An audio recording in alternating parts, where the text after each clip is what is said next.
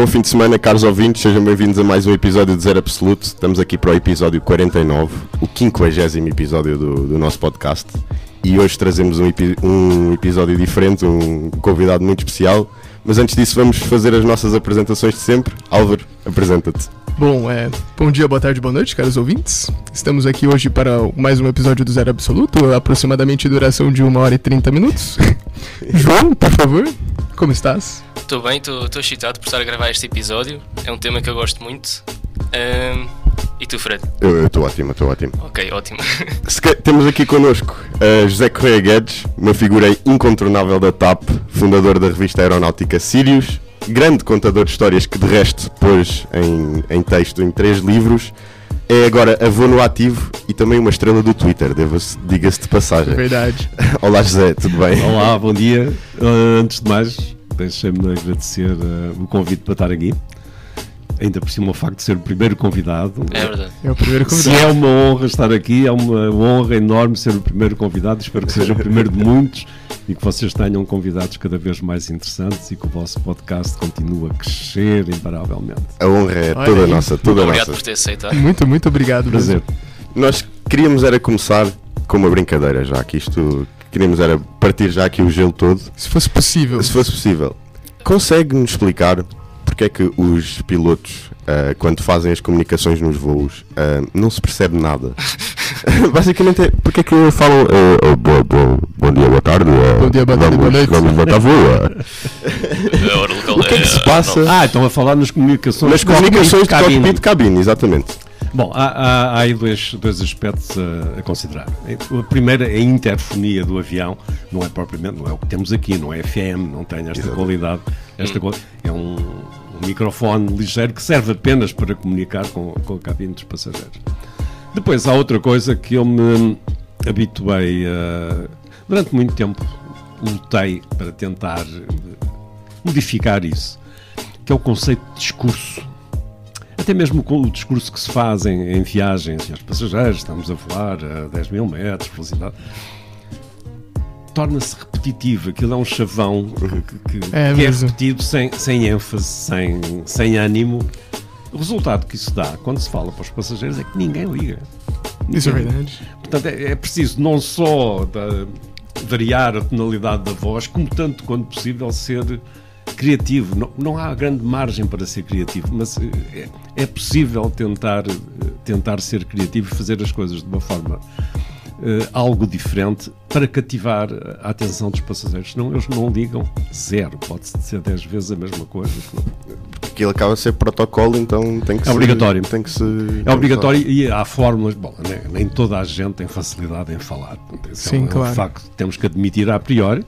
Há uns que tenham, têm mais facilidade, eu reconheço que nesse aspecto levo alguma vantagem, porque gosto e, e sinto-me bem a falar e até a falar em público. Há gente que não gosta de falar em público, mesmo, mesmo que esteja escondido por trás de uma, de uma parede. Claro. De maneira que ou leem ou eh, decoram formulário, que é sempre o mesmo, só varia a temperatura e a hora de chegada e depois eh, aquilo transforma-se numa coisa banal, monótona. São máquinas a falar, ok? Não diria que são máquinas, mas é repetitivo. É, é uma. Repetitivo, né? É um ritual. É um ritual, é um ritual. é um ritual de, de voo. Mas eu acho que é até uma experiência ficha, assim. Toda vez quando eu tô no voo é uma cena que eu espero, assim, para começar, é o briefing do piloto, né? Dando toda aquela informação, assim. Mas, uh, pronto. Se calhar, nós sabemos que foi aluno de engenharia, tal como nós uhum. somos, e esperemos acabar não, vocês são da engenharia, engenharia aeroespacial, que é uma coisa extraordinária e aliciante. Aliás, como eu disse no outro dia na, na conversa, acho muitíssimo mais aliciante hoje ser engenheiro aeroespacial do que ser piloto. Period. Ok, isso é, isso é não, um por, E por todas as razões, e pelas razões que eu expliquei, não sei se mais tarde vamos a, sim, abordar sim, este tempo. Eventualmente vamos, vamos Que é uh, o takeover que a tecnologia está a fazer ao humano vossa responsabilidade.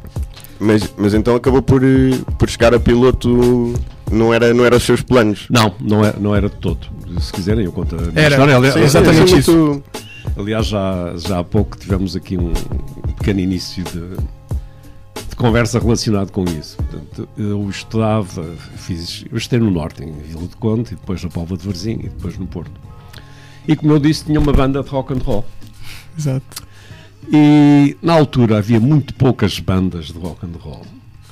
E, portanto, as solicitações eram muitas. E na altura também, tocar numa banda de rock and roll é quando aparecem os Beatles. Os Beatles aparecem ok. em 64, é mais ou menos na mesma Foi na altura. época mesmo do, Na do ouro, assim, né? E depois isto despertava. Como é que eu vou dizer isto sem parecer ridículo? Diga, diga. As meninas gostavam, as Ah, colegas. ok, ok, Sim, ok. E eh, juntando isso, os ensaios que tinham que se fazer, os compromissos e assim, eh, sobrava pouco tempo para estudar. De maneira que eu não fui, não, não fui um aluno brilhante, longe disso.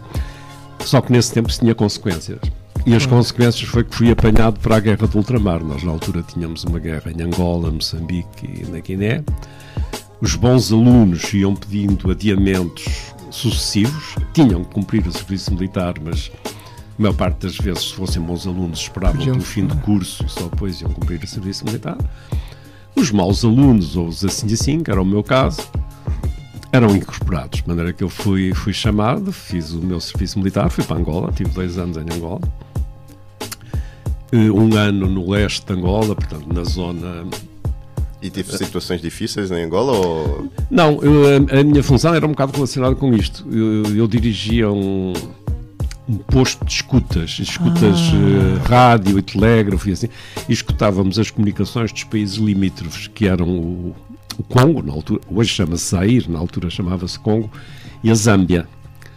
Então a nossa função era escutar as comunicações dos serviços dos correios e assim para saber onde é que Sim. andavam os nossos inimigos, Inimigos, na, na altura. De maneira que foi uma, uma tropa relativamente tranquila, se bem que durante um ano eu estive no Luz, que é uma pequena vila do interior de Angola, a mil quilómetros do ano, onde não havia quase nada para fazer, portanto, não havia risco de guerra iminente. Depois, o segundo ano é que vim para o quartel-general em, em, em Luanda e aí a coisa passou-se passou melhor. As consequências eh, disto, como vocês imaginam, vocês são estudantes, depois de dois anos de interrupção, é difícil retomar. Diria até impossível. Sim, E eu acho que também isso já, já serve de um alerta pra todos os maus alunos aí, ó, que tem uma guerra que tá acontecendo no mundo, então estudem pra não ter que ir pra guerra. Não, é um bocado isso. Não, e nada nos livra de, de não participar. claro, é verdade, claro. Enquanto país na- da NATO, pode, isso pode acontecer, quer Deus que não aconteça, mas pode, mas pode acontecer. O que aconteceu então? Eu cheguei, eu regressei de Angola em dezembro, Ok. ou seja, estávamos a seis meses do início do próximo ano letivo. Enfim, o script que estava previsto era eu voltar a estudar, acabar o curso e pronto, ser vosso colega, ser engenheiro. Enquanto esperava, aconteceu esta coisa extraordinária. Comecei a ver anúncios nos jornais e na rádio. Venha para piloto da TAP. Sem experiência, sem nunca ter voado. Eu achei aquilo extraordinário. Porquê é que isto acontecia? Como eu vos disse, havia uma guerra em três frentes. Certo. Um país pequeno, Portugal, tinha 9 milhões de habitantes na altura, portanto não havia recursos para, para lutar nas três frentes. E a nossa força aérea, que era pequenina, não podia deixar sair pilotos para, para a TAP. Claro, claro. Deixava Era sair um ou outro. de- Não, e não, e não havia, não precises para a guerra. Claro. E depois começou a aparecer outro conceito, que era, eh, alguém entendeu, e entendeu muito bem, que ser piloto militar e ser piloto comercial são coisas completamente diferentes. E são, de facto. Muito embora originalmente os pilotos da aviação comercial viessem da aviação naval ou, ou da aviação de caça, portanto, Sim. depois eram convertidos em, em pilotos comerciais. E já havia algumas companhias europeias, Swissair, Lufthansa, por aí, hum, a seguir esse conceito, ou seja, vamos formar pilotos ab início, que é como isso se chama, para a aviação comercial. Vão ser formatados desde o princípio para serem pilotos. Pra isso, né? E tinha alguma, alguns critérios, alguns requisitos para conseguir entrar nesse programa? Ou Não, era, não, era muito difícil. Portanto, havia um- uma candidatura. Eu vi os anúncios nos jornais. Ai, nunca me passou pela vida ser, Ser piloto, piloto. de aviões. Aqui, o que tinha passado pela cabeça era ser piloto de Fórmula 1. Isso é que eu gostava. Mas eh, nessa idade acho que toda a gente gosta. Mas eh, nunca me tinha passado pela cabeça. Uma coisa completamente out of blue que me caiu, me caiu em cima. Fui-me informando, sabia que, que se ganhava bem, que se viajava, que voltamos às meninas. que tinha meninas. E era até uma coisa que depois eu quero tocar, eu quero saber. Não, eu tinha 22 anos ou assim. Nossa idade. Eu acho que antigamente também era muito mais glamurosa, assim. é- Hoje em dia já é muito, né? Não, hoje em dia não. Já é menos. É, é menos. É menos. Não, né? era, era, era, era muito glamouroso. Não, mas só para dizer, então, eh, achei curioso, eu reuni as condições, portanto havia, havia uma, uma série de exigências, que era estar matriculado numa universidade, que era ter feito o serviço militar, que era Ok, obrigatório, ok. e que falar inglês, portanto ter assim um... E, e depois a parte física, ter Precisa condições ter. físicas para... Andei seis meses para ir fazer exames psicotécnicos, técnicos... Caramba, eh, caramba, ok. Sim, sim. E muita gente é sendo eliminada pelo caminho. E eu de repente estou comigo aprovado no. No, No curso. No curso. Como só havia um curso por ano, os cursos eram feitos nos Estados Unidos. Eles deram uma possibilidade, e eu precisava de ganhar dinheiro, né, porque não tinha emprego, de, de ir para comissário. Então eu fui comissário de bordo durante, durante um ano, que foi divertidíssimo e que também me ajudou muito a entender melhor o avião e o passageiro. e assim. em que ano foi isso que você foi? 70. 70. Ok, quando a aviação também já era uma, todo um outro mundo, assim, imagina o comissário não, de não bordo. tinha nada a ver com o Sim. que é hoje. Não, não, não, não. Também tinha. eh, Na altura, eh, ainda nessa altura, eh, os comissários e as, as assistentes de bordo eram recrutados num, no extrato médio-alto da sociedade Ah, portuguesa. ok. Porque já era- era uma. Já tinha uma seleção. É, ali. não, era, é- era de facto, e era, era chique ser Comissário comissário, de bordo, assistente né? de bordo, assim, era, era muito interessante. Depois, e, e- e piloto também, claro, o piloto era uma espécie de semideus na altura. Não, mas é verdade, quando chegava a qualquer lado, o que é que você faz? Sou piloto da TAP, e era um Olhava já pra cima, assim, né? Olhava como. Porquê é que isto acontece? É, a aviação era ainda uma espécie de novidade nos anos 70 e pouca gente viajava. Ainda, era, ra- ainda era raro viajar. Eu não sei se vocês já ouviram, já ouviram de certeza, falar da expressão jet set, Sim, sim. que hoje está associada. Eu não sei o que é, eu não sei o que é. Não, se lês aí as revistas cor-de-rosa ou assim, o jet set, são as- os famosos. As Ah, ok, celebridades. ok, ok, ok. De onde é que vem a expressão jet set? Originalmente vem, vem dos Estados Unidos e vem da introdução do, do avião a jato comercial, o Ok. Boeing 707, que tem autonomia para atravessar o Atlântico ou o Pacífico, portanto é o primeiro grande avião comercial. É um avião grande, já pelo conceito da época, 170, 180 passageiros. Isso vem eh, porque antes disso eh, as viagens custavam uma fábula, era caríssimo viajar de, de avião, era muito. Eu tenho um livro escrito sobre isso, o primeiro livro, que é o Yankee Clipper, que eram os avi- hidroaviões que faziam a ligação Nova York-Lisboa durante a guerra dos anos 40. E Isso só- é uma aventura, né? e só príncipes e princesas assim, Uau. é que E viajavam. banquetes, sim, e banquetes a bordo. Era não? uma coisa assim do outro mundo. E, portanto, com, com a introdução do 707 começa-se quase a generalizar o, o transporte aéreo, mas só os ricos é que viajavam, daí o jet set. Ok. Só os ricos é que tinham viagem, eh, capacidade financeira para viajar. Até que, entretanto, eh, princípio, fins da década de 60, princípios da década de, de 70, que foi quando eu comecei, aparece um avião que vai modificar tudo, que é o 747. 747, Rainha dos Céus. A propósito, o teu avião preferido, João? É, o meu avião preferido é o 747. Eu sou, sou um bocado obcecado com, com avião. Eu queria ser piloto antes e, portanto, tô, sou- Olha, só, só deixa o eu meu nome no, no Instagram é, é, é João 747.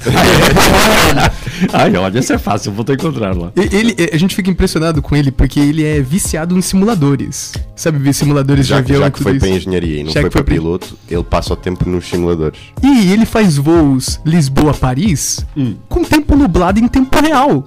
Uau! Ou seja, ou seja quantas horas em frente do tablet a, a mexer no avião, que não, é, é que não é assim tão interessante, é só nuvens no, no ecrã. Não, mas isso é que é, é voar por instrumentos. Vê por instrumentos. E ele- Claro. ele, ele faz todo o, né, o good morning. Eu, Não, eu não. faço o, o anúncio para os passageiros. Ai, mete discurso Claro, aos claro. passageiros e tudo. Está ninguém a ouvir, mas, mas eu estou ali mesmo a sério. Mas E por aquela, acaso, e aquela exigência, estou aqui há uma hora e ainda não me trouxeram um café. tenho que ir a.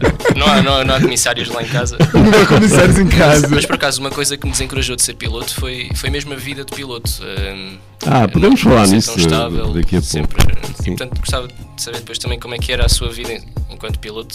Já, já deixa-me só acabar. Sim, o- deixa acabar. Depois comissário de bordo, a, a fase anterior. Não, estamos no 747. Ok. Exato. E o 747 vai mudar o paradigma da, da aviação comercial. Uhum.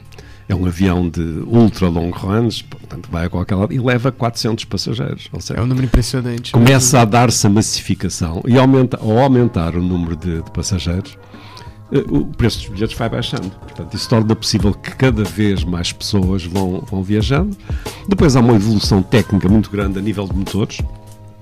Os motores são cada vez mais económicos, o que, o que ajuda também as viagens a tornarem-se mais baratas. O que é que isto faz? Dá-se a massificação e, não vou dizer toda a gente, mas quase toda a gente tem acesso ao avião. Né? Dá-se essa massificação e, em consequência, eh, as profissões ligadas à aviação tendem a banalizar-se também, ou seja, profissão de comissário de bordo, assistente de bordo e até de piloto.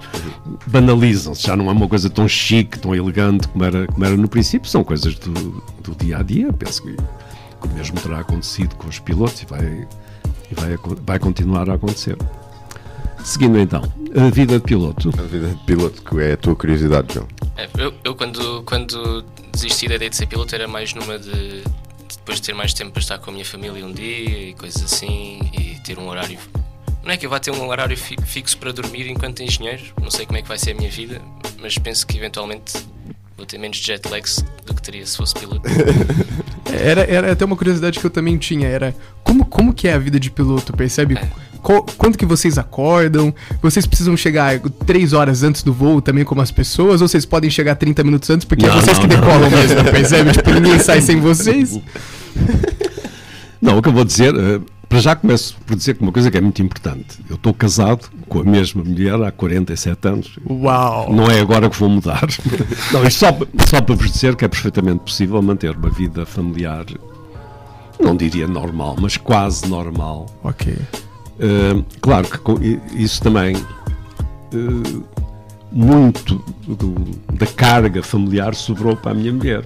Ela era professora, ela é licenciada em física e Olha, que interessante.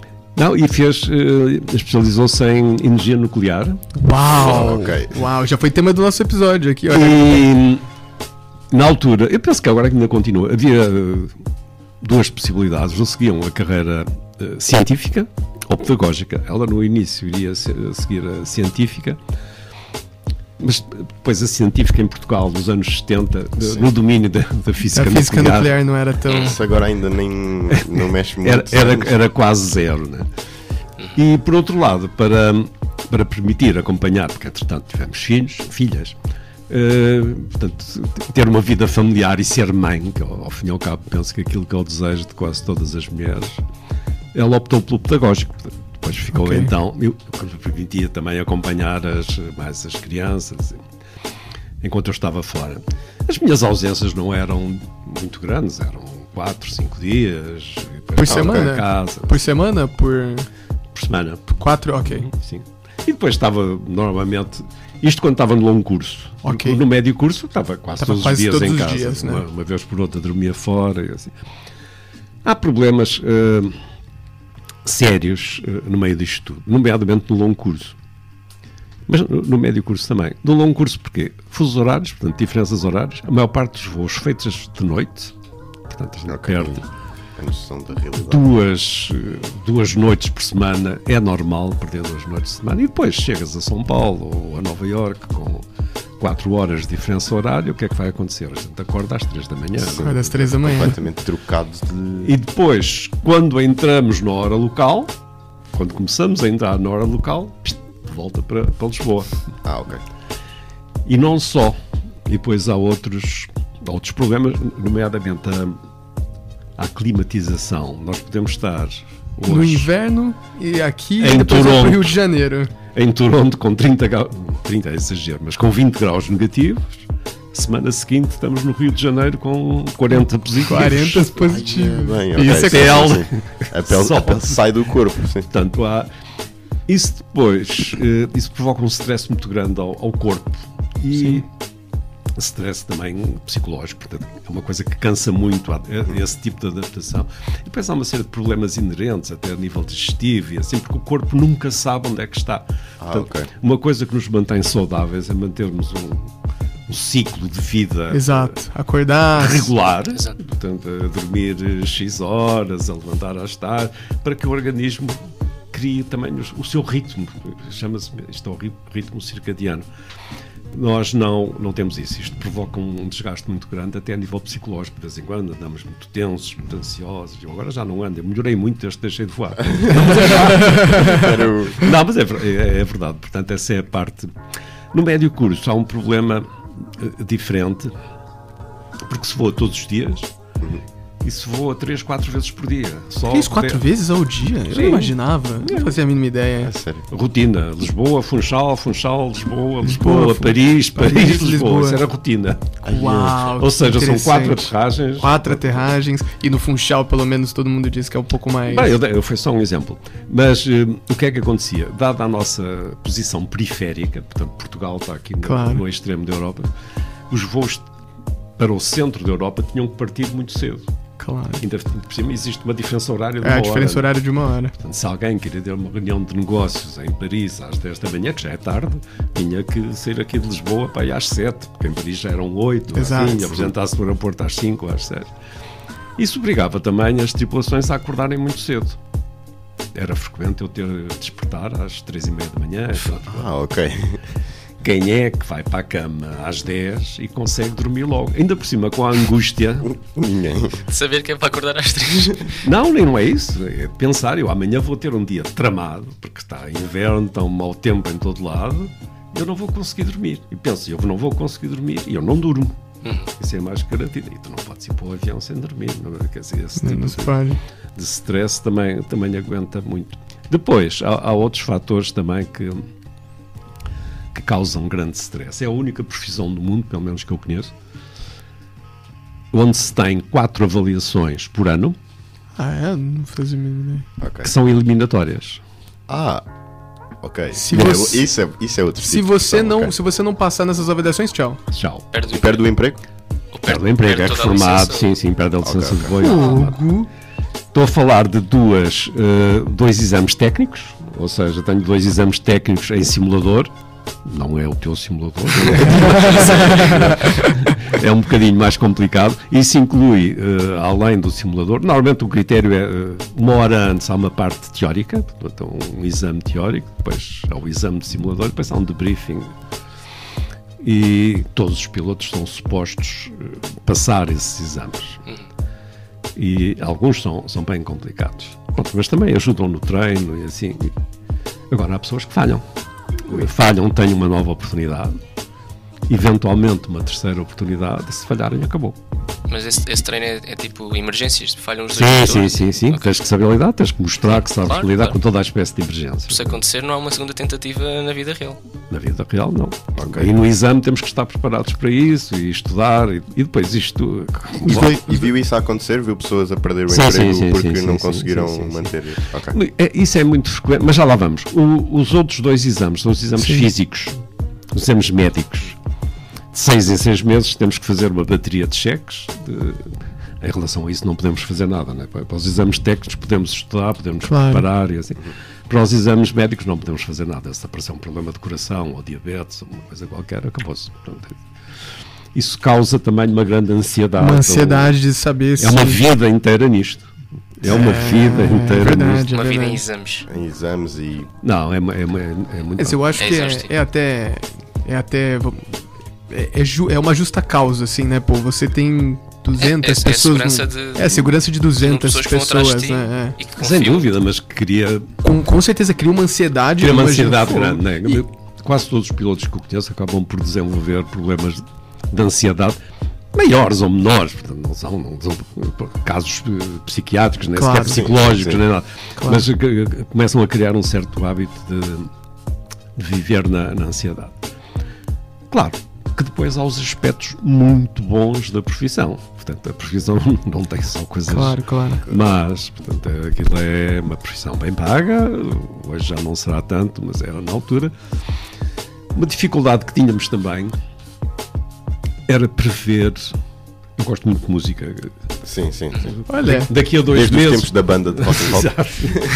Pensa, tinha uma banda e era piloto. Devia ser o, o, o Só homem perfeito pra mulheres, assim. Devia ser a pessoa mais Olha, aconteceu procurada. qualquer coisa aqui com as comunicações. Ah, foi. Deixa abaixo.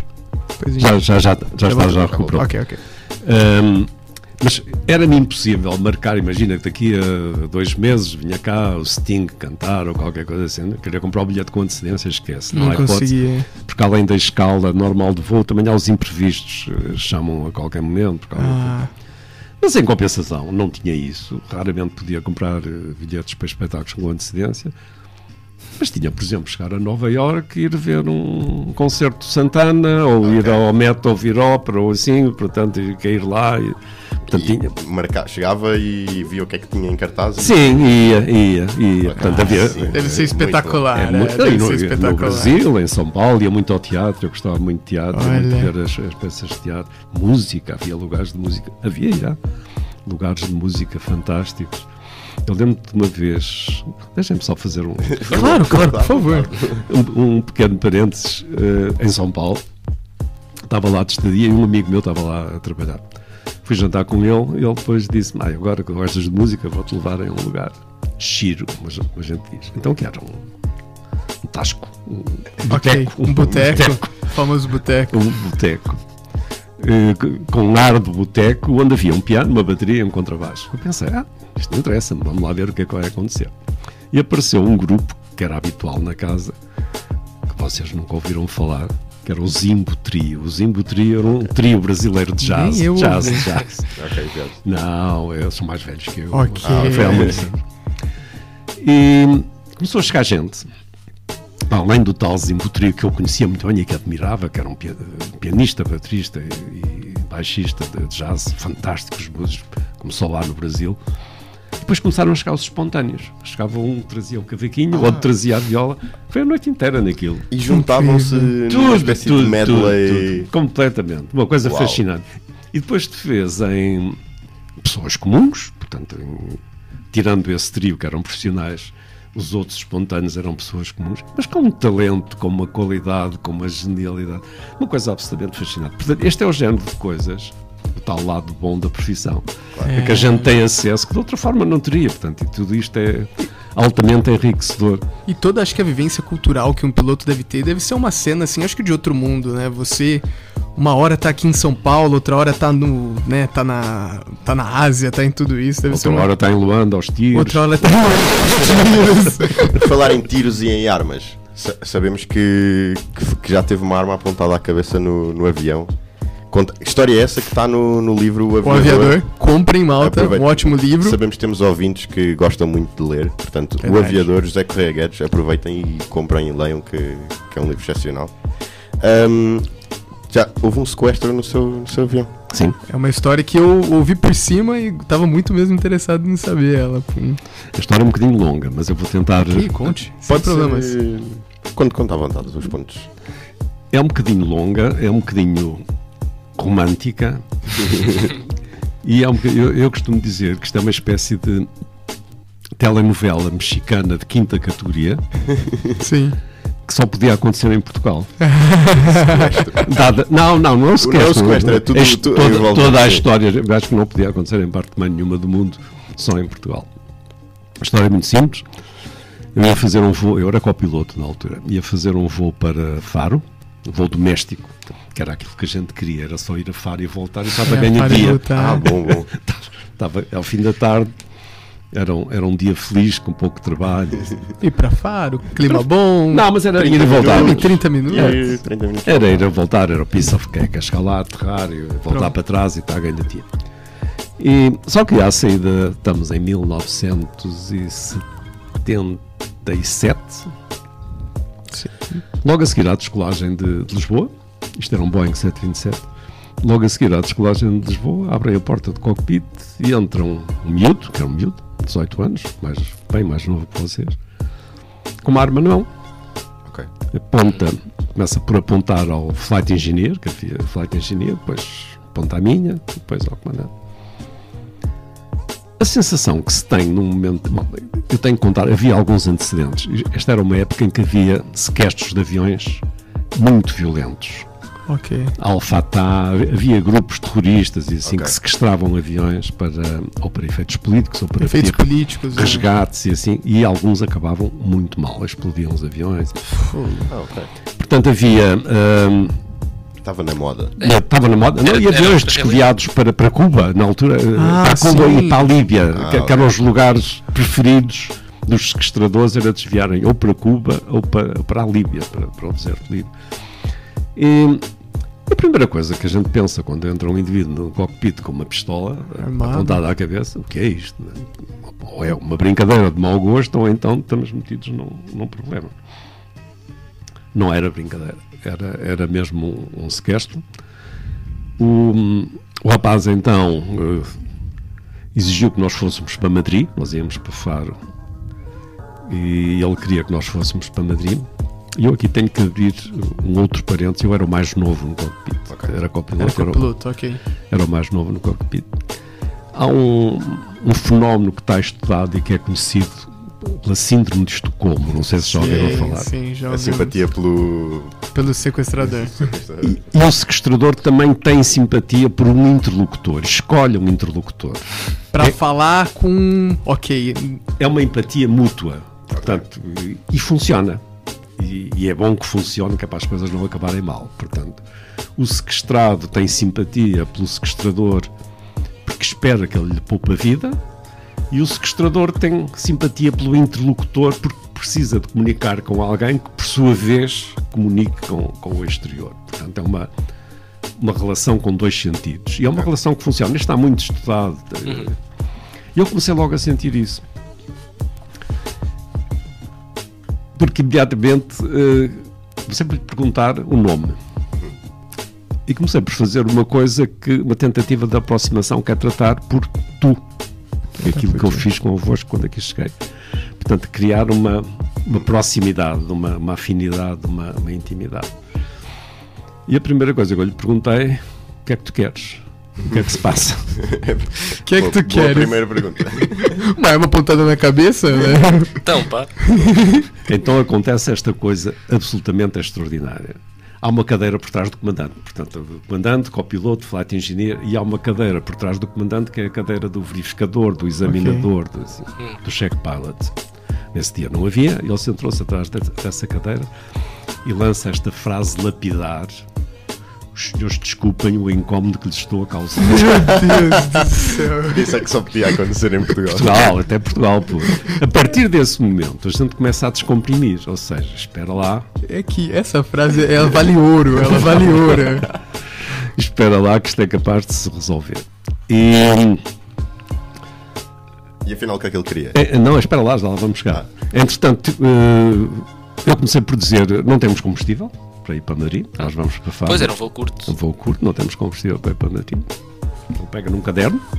Têm, têm, que eu fiz trabalho de casa, está aqui tudo. Chu. Sim. O combustível tudo preparado e tudo, e tudo a funcionar certo. Então lá. Tem, tem, tem combustível. Lá mudamos a rota, mas aí ficamos com outro problema. Aí o comandante pegou no tal microfone, vocês falaram há um bocado para comunicar com os passageiros, e anuncia, senhores passageiros, por razões de ordem meteorológica, não vamos poder aterrar em Faro, que era o nosso destino, e vamos para Madrid.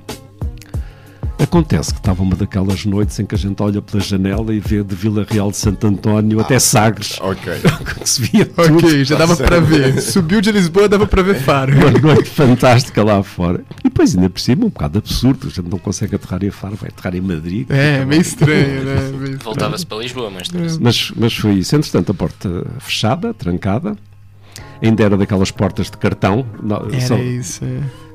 Qualquer pessoa conseguia abrir aquilo. E a chefe de cabine tentou entrar no cockpit, não conseguiu. depois disse mais tarde que pensou que um de nós tinha morrido, assim, mas nunca lhe passou pela cabeça que fosse um, um sequestro.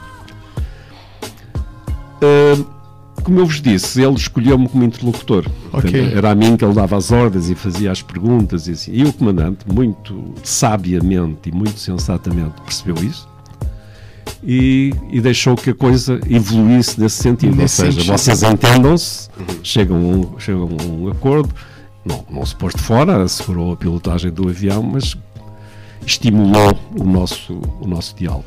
E eu depois perguntei-lhe, mas o que é que tu queres? Ah, eu quero 20 milhões de dólares e quero um, um salvo-conduto para, para a Suíça. Não queria nada, né? Resumidamente. Estamos em 1970, 20 Exato. milhões de dólares. Dólares. 1977. Ajustado à inflação, nem sei quanto é que isso dá hoje. inflação, Não, hoje não. em dia Elon Musk tava perto, eu garanto. que era uma coisa absolutamente absurda e vocês já vão ver que era mesmo, que era mesmo absurdo. E eu aí comecei, até comecei a brincar. Eu disse, mas quem, quem é que tu queres que paga 20 os milhões. de dólares? A TAP está falida, já estava na altura. Desde 70.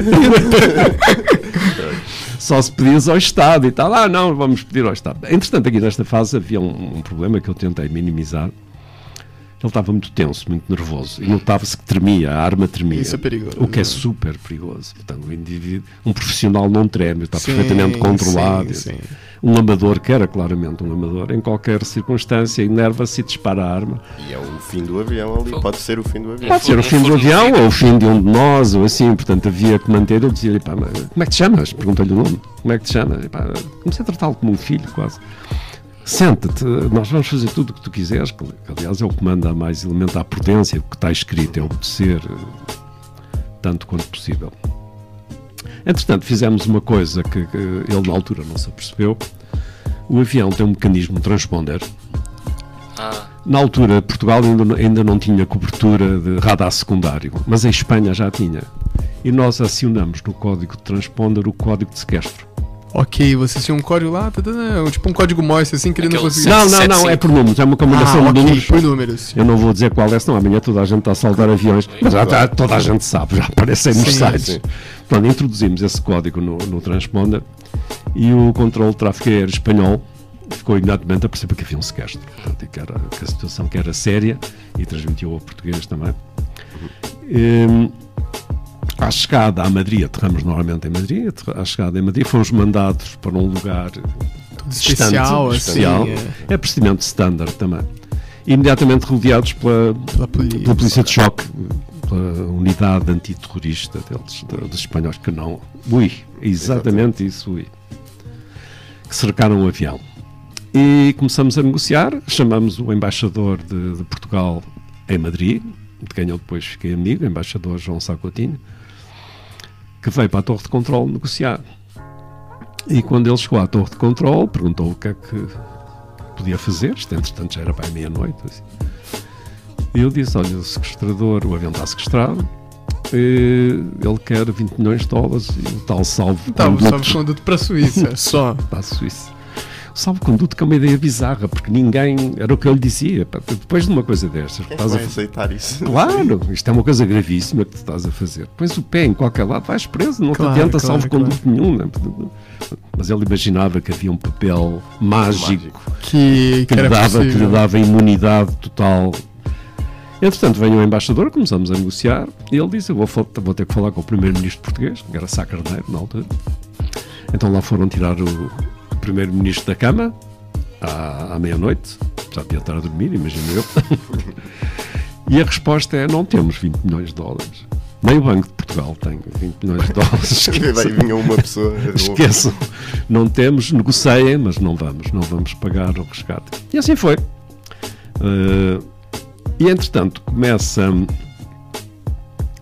Há uma preocupação com aquilo que tu mencionaste. Que é a polícia eh, de choques. A minha mensagem para, para o embaixador era dizer ao senhor embaixador: pelo amor de Deus, segure os espanhóis, não os deixe atacar o avião. É uma matança aqui dentro.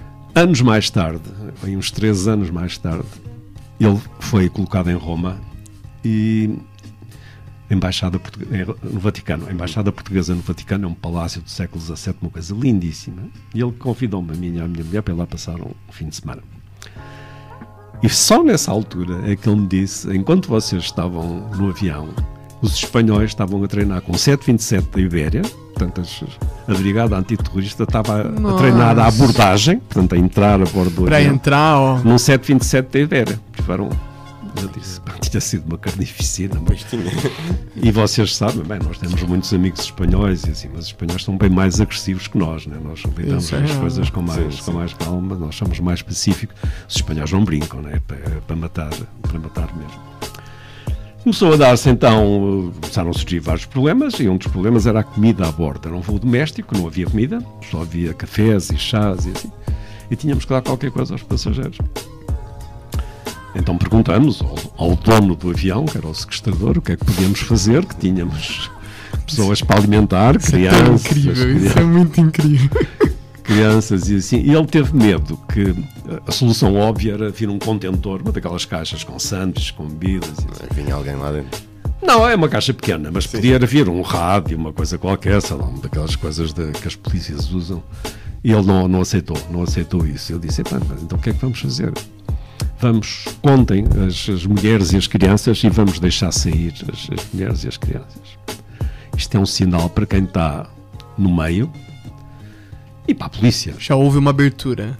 A primeira cedência, cada vez que há uma cedência, o É. resto vai acontecer. Portanto, o primeiro sinal, quando o sequestrador cede em qualquer domínio, é um sinal magnífico. Ok. É uma questão de tempo, sabes que pode demorar mais ou menos, mas a primeira cedência praticamente garante as seguintes. Ok.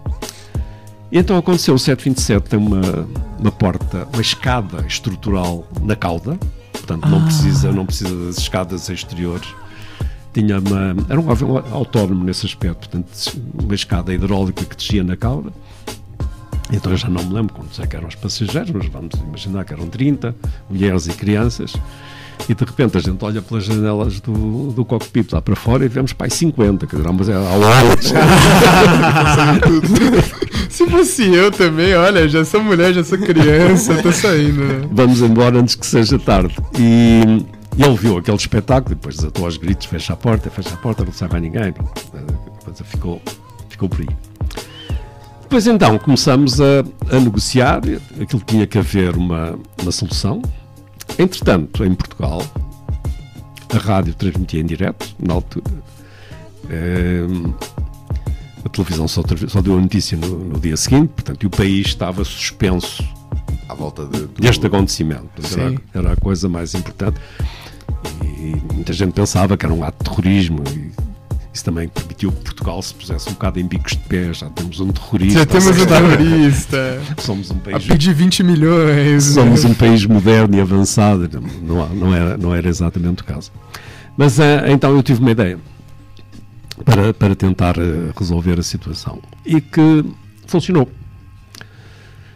Meu pai era, na altura, juiz do Supremo Tribunal de Justiça, juiz conselheiro. Ok. E hum, esse foi um dos meus argumentos. E disse-lhe: Olha, eh, isto não tem saída, portanto, vamos ter que resolver este problema e vamos ter que voltar a Portugal.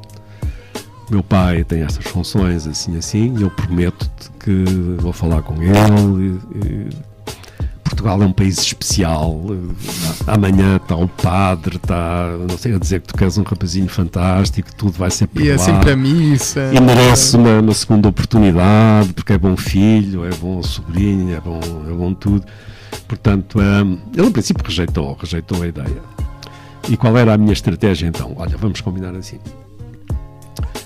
Eh, tu dás-me as- a arma e eu declaro à polícia que a arma que estava sem balas. Portanto, pensando eu, eh, Seria uma atenuante. ingenuamente que fosse uma atenuante. Ou seja, nós voltamos e eu digo à polícia, pois ele fez este disparate, mas a arma não, não estava carregada, não havia balas, não, Não havia uma ameaça concreta. não havia assim. uma ameaça concreta, portanto ninguém, não havia risco de morte. Ok, ok. Ele achou a ideia interessante, começou por achar a, ideia Com interessante. 18 anos, né? E depois então é que começam as cenas tipo telenovela mexicana de quinta Ok. categoria, que somos os dois no cockpit. Portanto, como eu vos disse, o comandante delegou em mim as, as negociações, porque se deu conta da, dessa empatia mútua e que estava a funcionar bastante bem até. E eu peço-lhe as balas e ele dá-me cinco balas.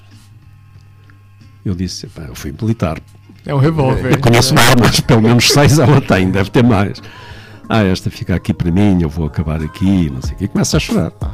Ai, E eu começo a chorar também. Portanto, tu, Ok. tu tens ali uma. Claro, claro. A, tal, a tal telenovela mexicana. mexicana. Telenovela A, a mexicana. musiquinha, Como os é que- violinos a entrar. Como é que vamos sair daqui? E tu tens a ch- a chorar, e assim, pá, pá, pá, dá-me lá a bala, não te vais matar nada, não sei o quê, não sei o que mais, isto vai se resolver e, e vais ter uma vida feliz. Eu, entretanto, já tinha uma filha, mostrei-lhe a fotografia da filha, estás a ver, e vai ser, também vais ter. Bom, uma coisa muito, muito emocional. E pronto, ele lá, ele lá, lá concordou em, em dar-me a, a última, bala. Fogo. Entretanto, eh, deixamos sair os restantes passageiros e ficou só a tripulação, muito simpática. Ficou... Ah, e o avião continuava sob sequestro. Ah, Portanto, para os espanhóis dissemos sempre que o avião estava sob sequestro porque não queríamos entregá-lo em Espanha. Claro. Depois, então, já só com a tripulação de cabine e de cockpit a bordo e com o assaltante, é que dissemos: olha, ele quer, chamamos aos espanhóis, ele quer descolar com destino desconhecido. Deixa-me voltar um bocadinho atrás, porque entretanto ok. eu vou-me lembrando das coisas. Naquele caderno onde ele viu que tinha combustível para ir para, para Madrid, tinha também a solução final. Se tudo corresse mal, que era ir para cima até esgotar o combustível e Ai, E- Estava escrito, isso ficou escrito ok. no. Depois foi entregue à- ao tribunal e à polícia. assim. O comandante é que ficou com esse documento, que é o comprovativo da premeditação, o que agrava substancialmente. Sim, sim, sim. é. E vamos dizer aos espanhóis: olha, ele quer sair daqui, o avião continua sob sequestro, preciso de mais não sei quantas toneladas de combustível. Os espanhóis encantados da vida, o que eles queriam era ver-se livres de nós. E assim foi, meteram, meteram o combustível, nós descolamos de, de Madrid logo a seguir à descolagem, ele disse ao controle, olha, ele acaba de se entregar, já que estamos no ar, vamos aterrar em Lisboa. Fogo. ok. Assim foi, cheguei a Lisboa e cumpri a primeira parte da minha promessa. Quando apareceu o capitão da polícia a bordo para o ir buscar, ele dei-lhe a arma. E ele disse-me: então, e as balas? Não tinha, Não tinha era. Não tinha, não tinha. não tinha, não tinha balas, não tinha balas. E as balas no meu bolso? Não, não tinha, não tinha. Bom, tá bem. Lá, lá o levaram, eu cheguei a casa, eram umas 6 da manhã, 5, 6 da manhã. A minha, a minha mulher passou uma noite horrível. Imagino, eu, Claro. o avião As notícias sequestrado. na rádio. Como. Você tinha filhos? tinha, tinha uma filha pequenina, com um pouco mais de um ano. Ok. E hum, vou cumprir a segunda parte da promessa. que Continuamos no domínio da, da telenovela mexicana. O, o que é um bocado caricato, porque eu entro em casa, a minha mulher angustiada, não dormiu, e eu, em vez de me abraçar a ela, não sei, espera aí que eu já falo contigo, tenho que fazer aqui uma coisa. Fala com o meu Tem pai que ajudar aqui. aqui. Quer telefonar para a mãe do, do rapaz, Ah, que ok. ele pediu-me, deu-me o número de telefone. Olha, quando chegares a casa, ela aí já me tratava por tu, quando chegares a casa, o que é um bom sinal. Telefona à minha mãe porque ela deve estar preocupada porque eu não dormi em casa. Meu, assim, eu não dormi em casa, só sequestrei um avião, né? Tipo, Agora vocês imaginam a cena, às 7 da manhã, eu ligo para a senhora, que era ali na margem sul, perto de Almada, assim, disse, olha, minha senhora, o meu nome é Antal, é para lhe dizer que o seu filho hoje não vai dormir a casa porque ele sequestrou o meu avião. sequestrou o meu avião. Ok. Bom, e começam a chover insultos de lado de lá, você está bêbado, está não sei o quê, o meu filho, Meu o Deus. meu filho nunca dormiu fora de casa, e não sei o quê, Ah, não sei o mais. Por isso é que ele queria ligar. Pois, portanto, foi uma, uma coisa muito difícil. Depois, pronto, as coisas lá acalmaram, eh, dormi um bocadinho, e no dia seguinte de manhã fui tentar cumprir então já a terceira promessa, que também correu mal, também correu muito mal. Ah, ok. que era falar com o meu pai. Liguei para o meu pai, obviamente estava ao corrente de tudo o que se tinha passado, porque tinha se- seguido as, as notícias na rádio e assim. O que é que a gente espera? O meu pai vai ficar orgulhoso do filho fantástico, Claro. extraordinário, que resolveu um problema. Resolveu o destes. problema. Meu orgulho, minha... Até que que eu lhe conto então como é que resolveu o problema. Ai, ai, ai. Pai juiz. Pai juiz, e eu volto a ter 14 anos.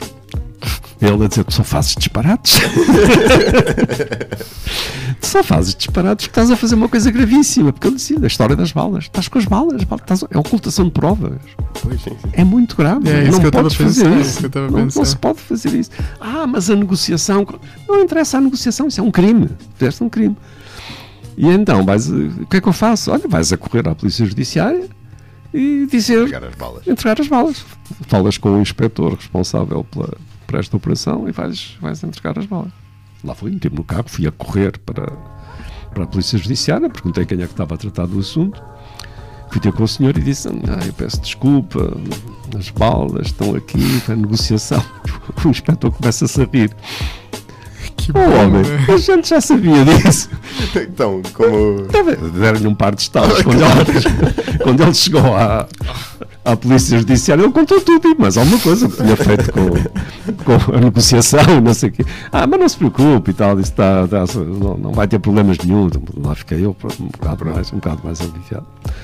Depois, passado pai, uns dois ou três dias, chega-me um pai que era taxista. Ele tinha roubado a arma do pai, tinha uma arma de defesa no táxi. Eh, ele soube do, do meu endereço, do meu número de telefone, aliás, e a dizer-me que o filho queria muito falar comigo. Estava na cadeia, estava aqui na penitenciária em Lisboa, queria muito falar comigo. Eu aí não corri riscos, falei com as minhas filhas e assim, disse: Olha, passou-se isto assim assim, o rapaz diz que quer falar comigo. Eu não sei o que é que ele quer dizer.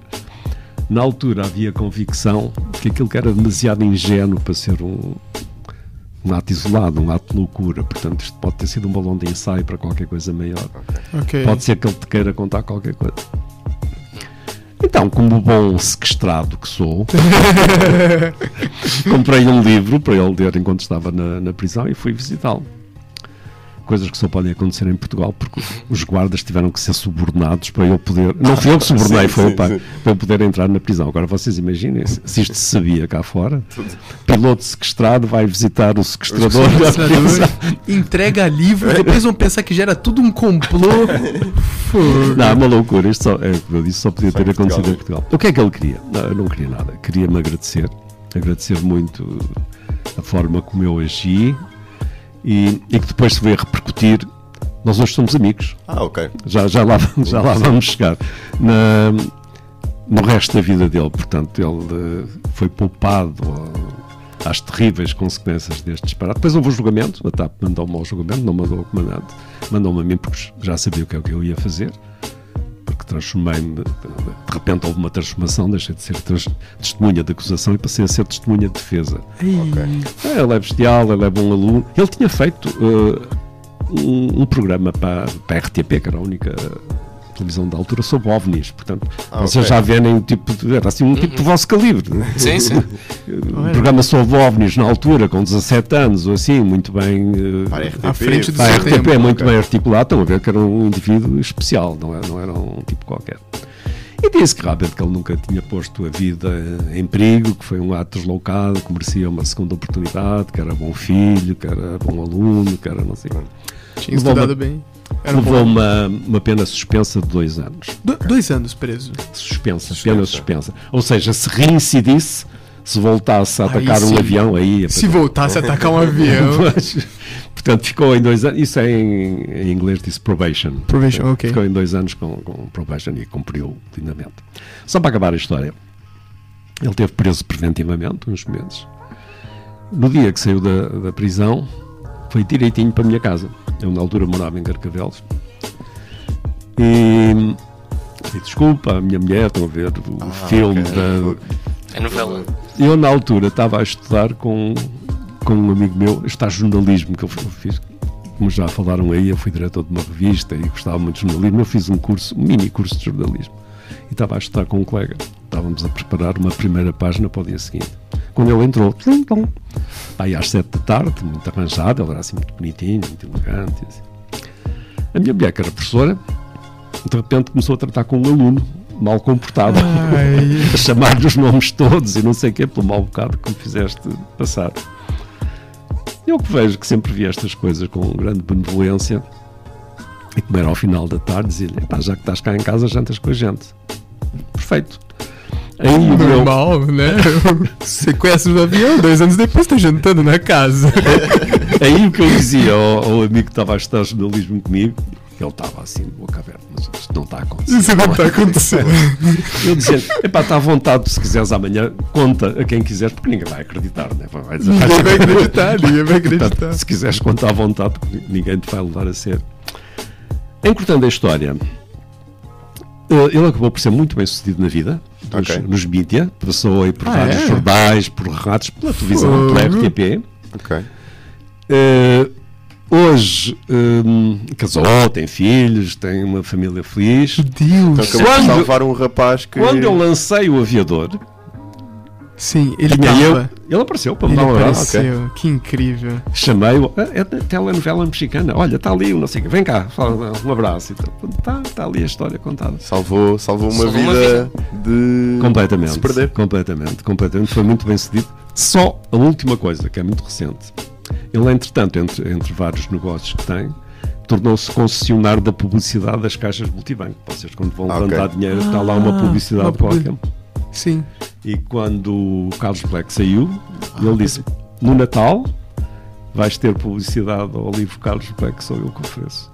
Durante mais de um mês, o livro de Carlos Black. Foi a primeira vez que um livro foi publicitado numa caixa multibanco. Uma caixa muito, Muito. Para verem a- até onde vai a síndrome de Estocolmo. Muito bom, muito Por boa história. É uma história isto Não, não, incrível. eu, eu- a primeira observação que eu quero fazer agora é porque Hollywood ainda não entrou em contato com você pra fazer um filme dessa história. É que isto parece um filme, mas Não, não, mesmo. não, não. Isso não, isso não É, parece pô, um filme. Isso é um filme. Eu, eu, eu- Não está contado na. olha, pra Aqui quem tá. quiser saber mais os detalhes, o aviador, né? Pra- É, é comprar e ler. Comprar e ler. E eu, eu tô mesmo impressionado, porque eu às vezes escuto essas histórias. E assim, às vezes são histórias de filme, essas cenas. E essa é mesmo uma história de uma pessoa que viveu, que tá aqui, que viu isso nos olhos. Não, assim, como, eu, como eu disse no princípio, eh, esta história só podia ter acontecido connosco. Só com português. Só connosco, com Ah, portugueses, que é nossa. lá pelo incómodo. Estou-lhe aqui a apontar uma arma. Desculpa. Desculpa, mais ninguém fazia Não, isso. mas Só é- queria 20 milhões. É que, é que você pensar que sai de um sequestro de avião pra dois anos depois tá jantando na casa da pessoa. Mas é, É o, melhor- é o melhor desfecho possível. É o único, É, sim, assim, sim, é, o, sim. é o final de filme perfeito. Não, o, é o o melhor de filme desfecho possível é a carreira brilhante que ele teve depois. Exato. Isso, é- Sim, sim. A vida que, que salvou. Claro que ele hoje não gosta de ouvir falar nisto, Claro. até porque é uma pessoa conhecida no meio, e assim, Claro. porque já lhe pediram 500 vezes para entrevistas e assim para contar a história, ele não faz. Ele- Sim, sim. E eu conto, já quiseram juntar-nos os dois, que seria ainda mais telenovela mexicana. Claro. Isso seria. Isso episódio mil do podcast. Seria. Mas não, comunicamos de vez em quando, somos, epá, não somos amigos todos os dias, mas temos um enorme respeito um pelo outro. E agora. Incrível. apro- Incrível. incrível. Incrível. Aproveitando a história do sequestro Já esse tema. e falarmos do, do que é que trouxe o 11 de setembro. Porque, porque acho que é uma grande, um, um grande marco na, na história. Na história mundial, obviamente, e na história da aviação ainda mais. Eu vou contar e vou contar um episódio, eu até aqui contei um episódio que só podia acontecer em Portugal. Sim. E a seguir vou contar um episódio que só podia ter acontecido no Brasil, Ok. Claro. que também está relatado aí no livro. 11 de setembro.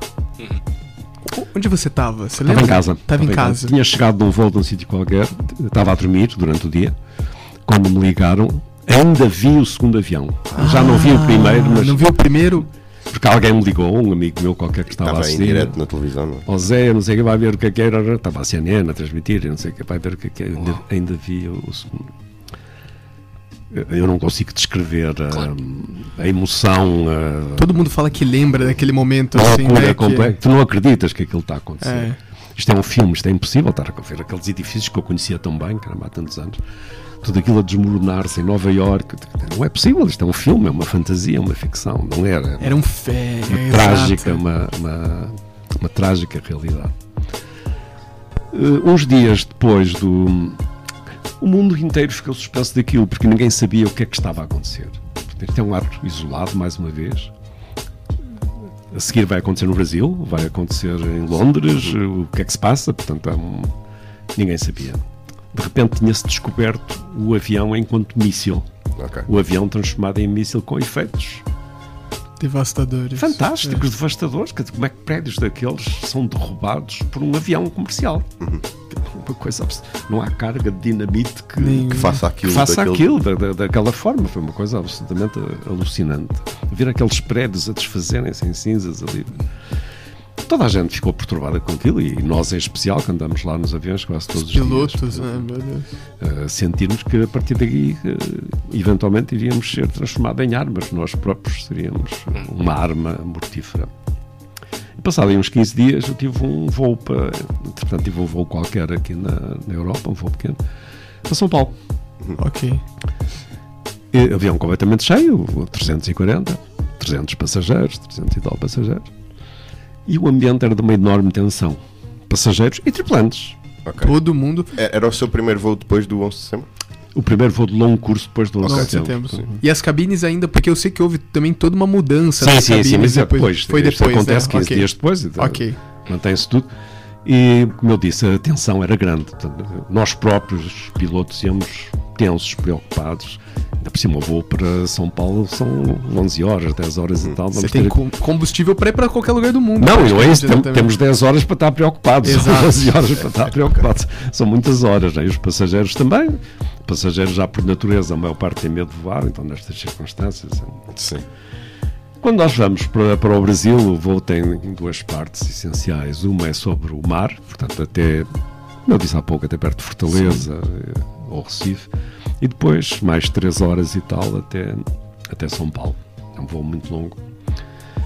E pouco antes, pá, aí a meia hora de, de Fortaleza, venha-me dizer que há uma enorme sede de pancadaria na, na cabine de passageiros. Só para só pra tornar o ambiente melhor ainda, né? Melhor ainda. Para aliviar a É, ansiedade. para aliviar a ansiedade, assim. né? Venham-me dizer isso. uh, um- Parece-me um comissário já com a camisa com sangue, com, Ai, é com bem, manchas de ok. sangue. Aí. A dizer, ó, comandante, temos este problema assim assim, não sabemos o que é que está a acontecer. Estão ali uns tipos a dar pancada em tudo quanto é uh, os passageiros que estão ao lado. Temos um motim. são indivíduos muito altos, muito fortes, não são portugueses. O que é que eu fiz? A partir daí, estamos 15 dias depois do 11 de setembro.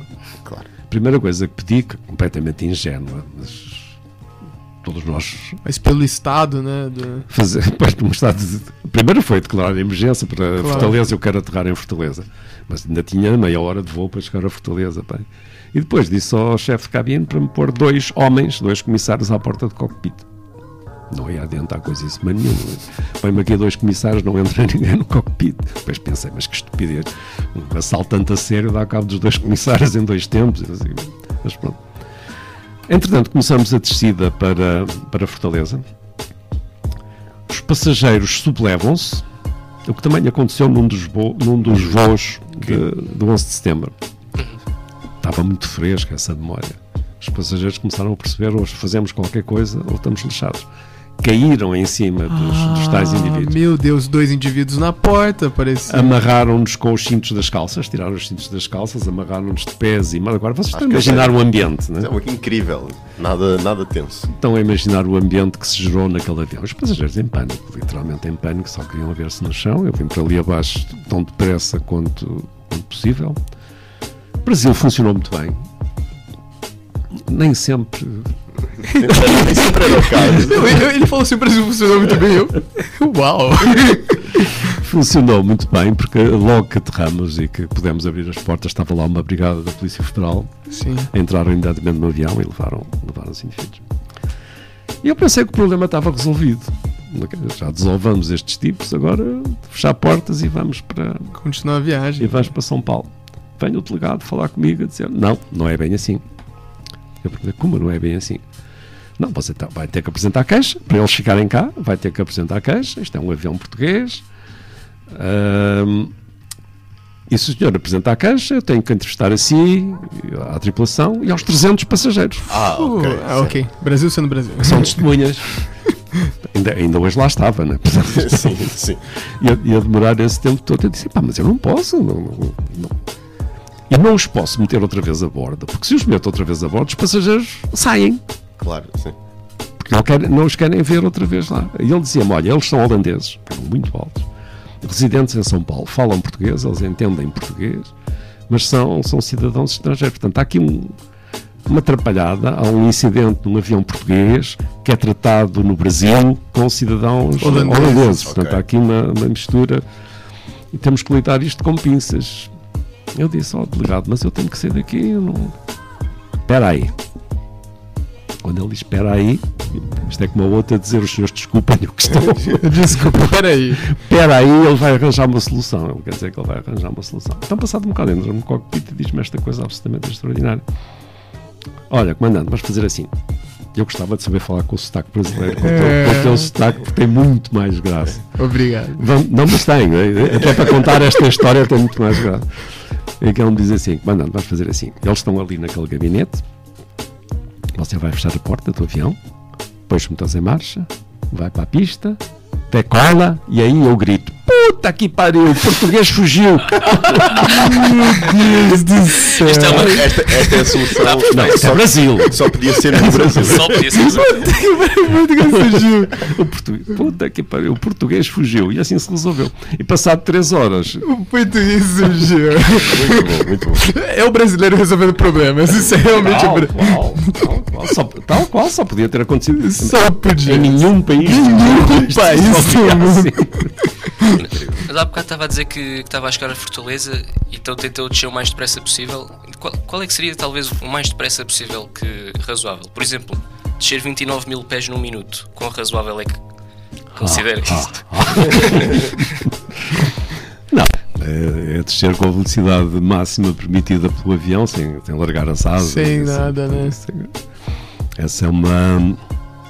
E estava com pouco combustível, portanto, com pouco, relativamente pouco, não tinha, não tinha que despejar combustível para aterrar, como aconteceu noutra circunstância em Salvador. Aí é vir com. Aquilo tem uma velocidade máxima que se chama VMO, que é a velocidade máxima operacional Sim. que é a velocidade que os pilotos normais, ou seja, eu e todos os outros, não podem ultrapassar em operação normal. Ainda devemos ter que calcular um VMO qualquer. É, certeza que além do, dessas ao longo do curso vamos ter isso. Porque há, há um envelope, o flight envelope, portanto, esse é o limite de velocidade do flight envelope. Nós sabemos que não podemos ultrapassar aquela velocidade. Depois há uma outra velocidade fora do envelope, que é VNE, que é a velocidade never exceed, porque a partir dessa velocidade as asas começam a saltar. Portanto, é o limite estrutural, mas ninguém em operação normal é suposto sair do envelope. Então, caso, caso aconteça alguma emergência, você pode sair do envelope. Em circunstâncias extremas. Ok. Sim. Ok. Super extremas. Em circunstâncias extremas, eu aterrei uma vez na uma emergência médica na, na Bahia. O, Ba- o Brasil. O Brasil tem, tem histórico histórias. Isso, é- isso é uma realidade. Muitas histórias. Não, uma emergência médica, um doente que estava a morrer. Eu aterrei na Bahia 17 toneladas overweight. Portanto, o avião tem um peso máximo para, para a aterragem que é ditado pela resistência estrutural do trem. Conta não só o peso do avião, mas também a velocidade, a energia cinética, portanto, o impacto que aquilo vai ter. Existem limites escritos eh, E eu, obviamente, eu estava muito acima da- desse peso, porque vinha do Rio de Janeiro para Lisboa, ainda não tinha gasto combustível. Mas o fabricante também prevê que em circunstâncias extremas existe um procedimento para isso que se chama overweight landing, que se for bem feito, o, trem aguenta, eh, aguenta a carga sem, sem se danificar. Agora não pode ser usado sistematicamente, porque senão o trem não aguenta. Mas num- numa circunstância excepcional, portanto, em termos de velocidade, o que nós usamos como limite é tal VMO. Nunca me aproximei da tal VNE, até porque não havia, não havia necessidade Necessidade. porque aí já, já começa a haver riscos estruturais. O que eu receio que tenha acontecido com este caso. Foi- Acha que foi isso que aconteceu mas com isso- o- não, não acho nada.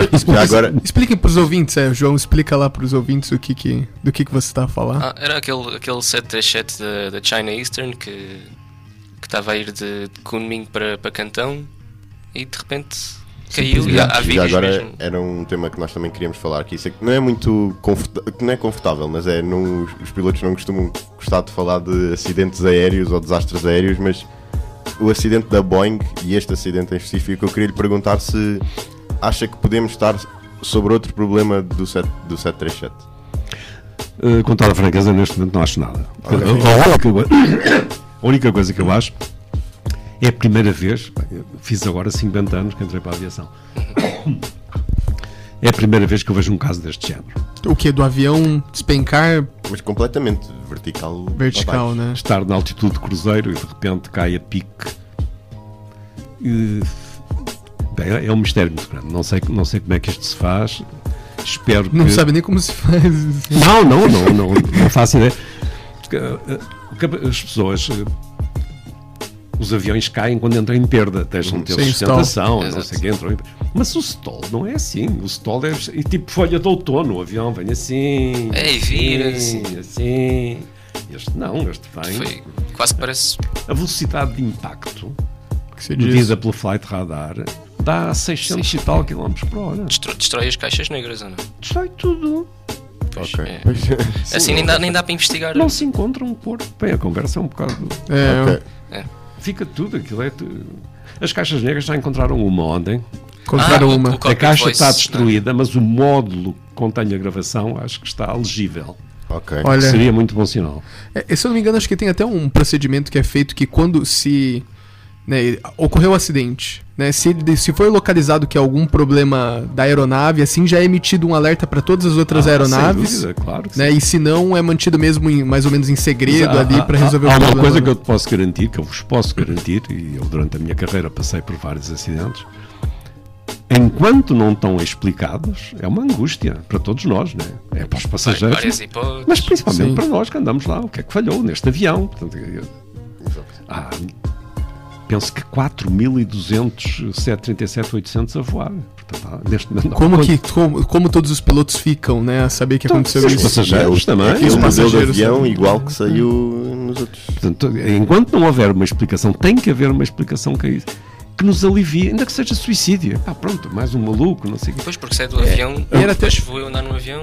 Era até- que- Agora, não me venham dizer que o avião que falha. Isso é que eu não quero ouvir. Eu não conheço um único caso, estes tais 50 anos, de um, de um avião que tenha sofrido uma falha estrutural em cruzeiro. A ponto disso, né? Sim, é. Cruzeiro. Ou foi atingido por um míssil, ou foi suicídio, ou foi colisão, ou foi. Agora o avião desintegrar-se por si próprio.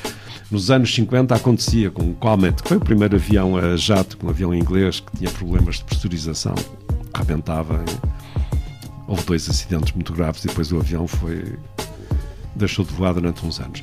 Mas eu não conheço, nos, nos últimos 50 anos, nenhum episódio deste género. Desse gênero assim, né? Um É mesmo assustador, né? Mesmo Desintegrado, assustador. ainda por cima um avião novo, um avião com 6 Até anos. porque este não é o Max, é o 737-800 que já voa desde os anos 70. Mais um- Quer dizer, Não. o 737, este, este não, mas o 737 Max é que tem tido aqueles O, o problemas. 737, eu voei 10 anos, 737, voei o 200 e voei o 300, estes aviões são basicamente iguais, portanto o que mudou foram os avionics, portanto, os instrumentos, Os instrumentos. e os motores.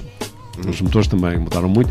O, o 800 tem uma- umas, umas alterações na asa, a asa não é exatamente igual, mas o avião essencialmente é o mesmo avião, é a mesma coisa. Aliás, o cockpit, tirando os, os instrumentos eletrónicos, é completamente igual e a forma como se lida com os problemas é completamente igual. Eu, e- mas eu gostava de falar do 737 Max e da sua opinião sobre todo o processo, agora que já se sabe o que é que se, foi, o que é que se passou e o papel da Boeing na situação. Falta de informação. Que a Boeing também agora tá passando por um momento muito difícil, assim, né? Pra se falar, né? explicar toda a situação e, e também frisar, eu acho que o papel da Boeing e o papel da construtora em, na, na negligência, vá, vamos chamar assim. Negligência que é mais ganância. Eu- Sim, exato. E eu já vou explicar como é que chegamos a isso. Eu era o maior Boeing fan de- do mundo. Eu voei 727, voei 707 ainda, e 737, que eu achava e, e acho que eram os melhores avi- aviões que alguma vez fizeram, e o 747, mas eu o 747 não foi. Quando chegou a minha vez de ir para o 747, eles já tinham ido embora tínhamos perdido as colónias, já não, já não fazia sentido. Ah, a TAP que teve, teve, que vender, teve que vender os aviões. Qual é o grande problema? E o 737 é um avião fantástico, muito bem concebido. O avião que eu mais gostei de voar na vida, já disse isto 500 vezes, quando me perguntam qual foi o avião que você mais gostou. 737. E principalmente o 200, que era fantástico, um avião ágil, cheio de potência, muito fiável, muito honesto, muito nas suas reações. Honesto. O, o- o adjetivo que o piloto dá pra ver é, não é. É verdade. É. Há, há alguns que pregam partidas. Não, este era muito, muito, muito honesto.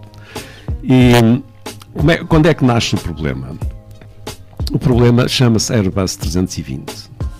Chega o Airbus 320, que é um prodígio de tecnologia, eu voei 320, voei pouco, voei um ano, mas depois voei 340, quase 10 anos, e é basicamente a mesma coisa, com pequenas diferenças. E o 320 é um game changer, vai mudar tudo, é fly-by-wire, é muito mais económico, muitíssimo mais avançado do ponto de vista da avionics e assim. Mas, e a Boeing não tem como reagir. Portanto, fazer um avião novo, construir um avião de raiz, custa uma fábula. Portanto, é um E anos também, né? E também é são muitos anos para construir um Claro. avião, né? E, e é preciso as pessoas- reunir as pessoas com capacidade Sim, para tal. é, são Sim, anos é um projeto de- caríssimo. Anos né? de investigação e de construção e assim, é uma coisa absolutamente alucinante. Que depois paga. A Airbus. Claro. Claro. ganhou com isso, apresentou esse avião, correu riscos, né? com o 320, mas hoje é o avião mais vendido do mundo e mais fiável. E a Boeing não tem como competir. Não quer fazer esse investimento porque isso vai afetar as ações da Boeing, vai afetar os dividendos e vai, principalmente, afetar os bónus dos administradores, Sim. que são milhões, só para vos dar uma ideia, o administrador da, da Boeing que foi despedido na sequência do, do Max, Sim, o CEO, né? Que é. o CEO levou 6 milhões, 60 milhões de dólares de prémio de consolação para não ir para casa chorar. Prêmio de consolação, 60 milhões, mais que o Piratinha. Quer dizer, três sequestros para ter o Três, mesmo. três sequestros para ter. então o que é que a Boeing faz? Para não gastar dinheiro, vai fazendo remendos no 737. Vai esticando, mais comprido, muda os avionics, pôr umas coisas mais legíveis para os pilotos, mas no essencial o avião é exatamente É o mesmo. mesmo. O 737 ainda tem cabos e roldanas. Rodanas. Ainda tem cabos, porque havia e há um procedimento que, que eu só fiz em, em treino, que se chama manual reversion, que é quando falham os, os hidráulicos todos do avião, a gente consegue voar com cabos e roldanas. É pesado, é difícil e assim, mas em, em última análise. Portanto, é um avião que ainda é assim. 320 não, 320 é inputs eletrónicos, já não há cabos nem roldanas, já não há coisa nenhuma. E ao não investir no novo avião, vai fazendo vários. Eu não lhe chamo upgrades, eu falo de remendos. Remendos, sim, sim. É o 600, é o 700, é o 800, que são basicamente o mesmo, o Mesmo mesmo avião. avião. Portanto, não há o investimento num, num avião novo. Até que acontece a tragédia. Como é que se chama a tragédia? A tragédia chama-se LIP. São os motores LIP. LIP é uma designação, eh, low engine, não sei quantos. Bom, mas são os motores muito curiosos até na sua forma, que representam uma economia de combustível de ordem dos 20% Ah, ok. Isso- em relação aos, aos anteriores. E a Airbus monta esses, esses motores. Sim. A Airbus é um avião mais alto, portanto, os, os motores encaixam perfeitamente na, na asa do, do Airbus. E, e os Airbus, os 320 que aí já eram económicos e avançadíssimos tecnologicamente, agora começam a oferecer um desconto de 20% do combustível. que Isso uma- é impressionante. uma coisa absolutamente. Só para vos dar uma ideia, aquelas winglets que nós tínhamos, os aviões, na, na ponta Aquela da ponta asa, da asa, aquela que vai pra cima. assim. No 340, isso dava uma economia de 13,5%. Uau! 13,5% é uma barbaridade. Pois é, não pois é. Fim tonel- de um ano, de um- Se você pensar que um avião decola com toneladas de, Sim, de sim, combustível, e- economiza toneladas. é uma barbaridade. Agora imagina No 15, mundo, é. 20% dos motores. Portanto, para, o- para a operação do avião, isso faz uma diferença gigantesca. A Boeing tenta replicar montando os mesmos motores no, no 737, que não cabem. Que é um avião mais baixo, a asa é mais baixa e assim. Então têm que fazer uma alteração eh, nos, nos pylons, portanto, que é aquela estrutura que segura o motor. O motor. Chegam, no, eh, avançam o pylon e sobem-no para o motor Sobem poder caber. Pra caber pra não. no chão. E colocam os motores, o avião voa, só que altera completamente as características aerodinâmicas do, do avião. Portanto, há uma alteração, até a nível de centro de gravidade. e assim. E depois há outro fenómeno que é os, os aviões com motores nas asas, quando se aplica potência, tem uma tendência nose-up. Ok. Quando se tira, nose down. Eu veio um avião que era exatamente ao contrário, estávamos a falar de aviões honestos, que era o 727 que tinha os motores Tinha os todos motores na cauda. na cauda. é. Portanto, quando a gente metia motor, ele fazia pitch down. Quando a gente tirava, ele, Ele fazia. Ok. Pronto, funcionava, funcionava exatamente ao contrário. Ahm, então começou a haver, nos voos de testes, eles começaram a perceber que quando se aplicava potência, o avião tinha uma tendência nose up, Levantar o nariz, né? levantar o nariz, e isso podia levá-lo a um stall, exceder o ângulo de ataque do, do avião, Uau. E isso só acontecia a seguir à descolagem, em regime de subida, portanto, quando os motores vão com muita força para provocar o tal momento nose-up. Então resolvem instalar este tal software, o MCAS, Exato.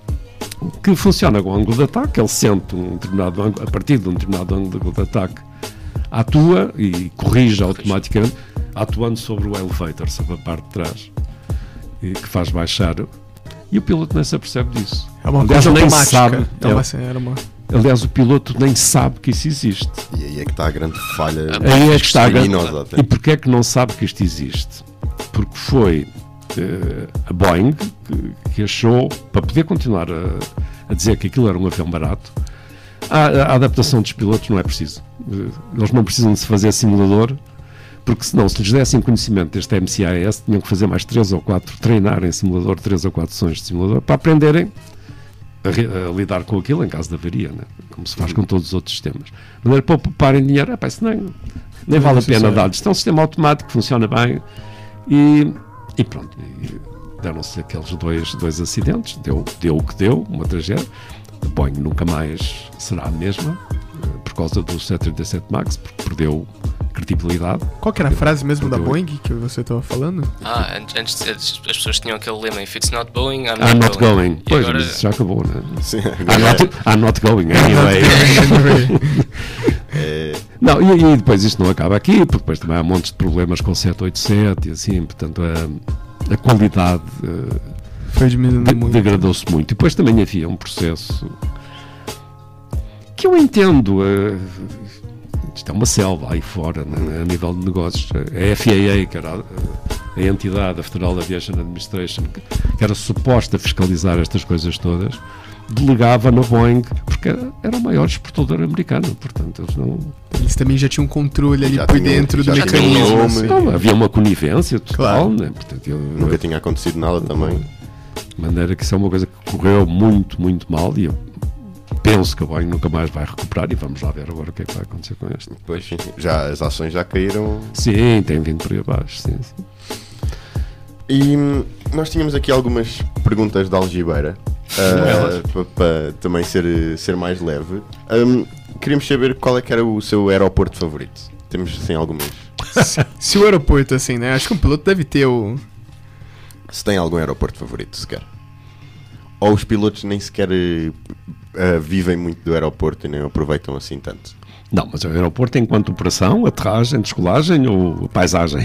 Eu acho que Eh, tudo. Tudo. Se perguntar o aeroporto favorito. Não, onde eu gostava de ir? Sim, Nova é York. onde. Nova York. Kennedy. Ok, o Kennedy. Por toda a envolvente, pela. Não é chato as horas de espera, o tempo de espera de, para, para, para chegar à pista? Ou... Não, para já porque é um aeroporto exigente, tem centenas de aviões a sair e a entrar e, portanto, é- é- o controle de tráfego aéreo é extremamente exigente, ali não, Claro. não há no kidding de espécie nenhuma, portanto, é levar as coisas a sério. É- é- eu estou a usar muitas palavras inglesas. É challenging. É desafiante. É desafiante. é. E, e depois, eh, pela envolvente, ficar dois ou três dias em Nova Iorque. Ok. Mas de resto não tenho assim. Gostava de ir ao Funchal, mas isto eu não sei se posso dizer isto em público. Gostava de ir ao Funchal com 737-200, porque era challenging também. Portanto, o avião era muito- Era mais ali, você controlava na mão, digamos assim. principalmente nos dias de vento e assim, que eram os mais, os mais desafiantes. ok. Porque era- havia realmente esse desafio. O piloto, né? Piloto Era o puro, piloto. era o né? piloto em estado puro. Não tem piada o avião fazer tudo sozinho. Pois não, pois não. Portanto, era o gozo, era o, era o gozo do piloto. Mas só me deu gozo com esse avião. Com o 737. Outra, é, outra pergunta que a gente tinha também era é, qual que foi a pessoa ou vai o, o voo mais importante que você teve assim? Você teve, teve alguma pessoa? Porque eu imagino que nessa época, como você falou, os voos eram pra poucas pessoas, né? Há muito tempo atrás. No, no início. No Teve início, alguma imagino. pessoa assim que você se lembra de ter de ter Sabemos, sabemos, da, sabemos da história do Porto. Sim, a história do Porto, né? Essa é a mais importante de todas. Essa é a mais, essa é a mais importante de Um todas. portista, um portista como deve ser. Ora bem, assim é.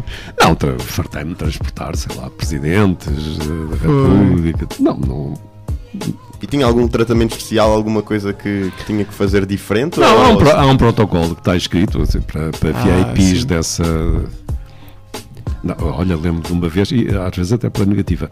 Eh, Pela negativa, protocolo não, não funcionou. Eu lembro uma vez o general Ramalhantes, que foi Presidente da República Portuguesa, que é uma pessoa muito modesta, que eu de resto admiro muito, foi meu passageiro num voo qualquer e Sim. privado. Ok, ia, sim. ia com a mulher, Ok. já não era presidente. Obviamente, eu fui convidá-lo para, ir para a classe executiva e ele rejeitou, recusou, agradeceu. E Uau, uau, uau, uau. uma pessoa muito, muito especial.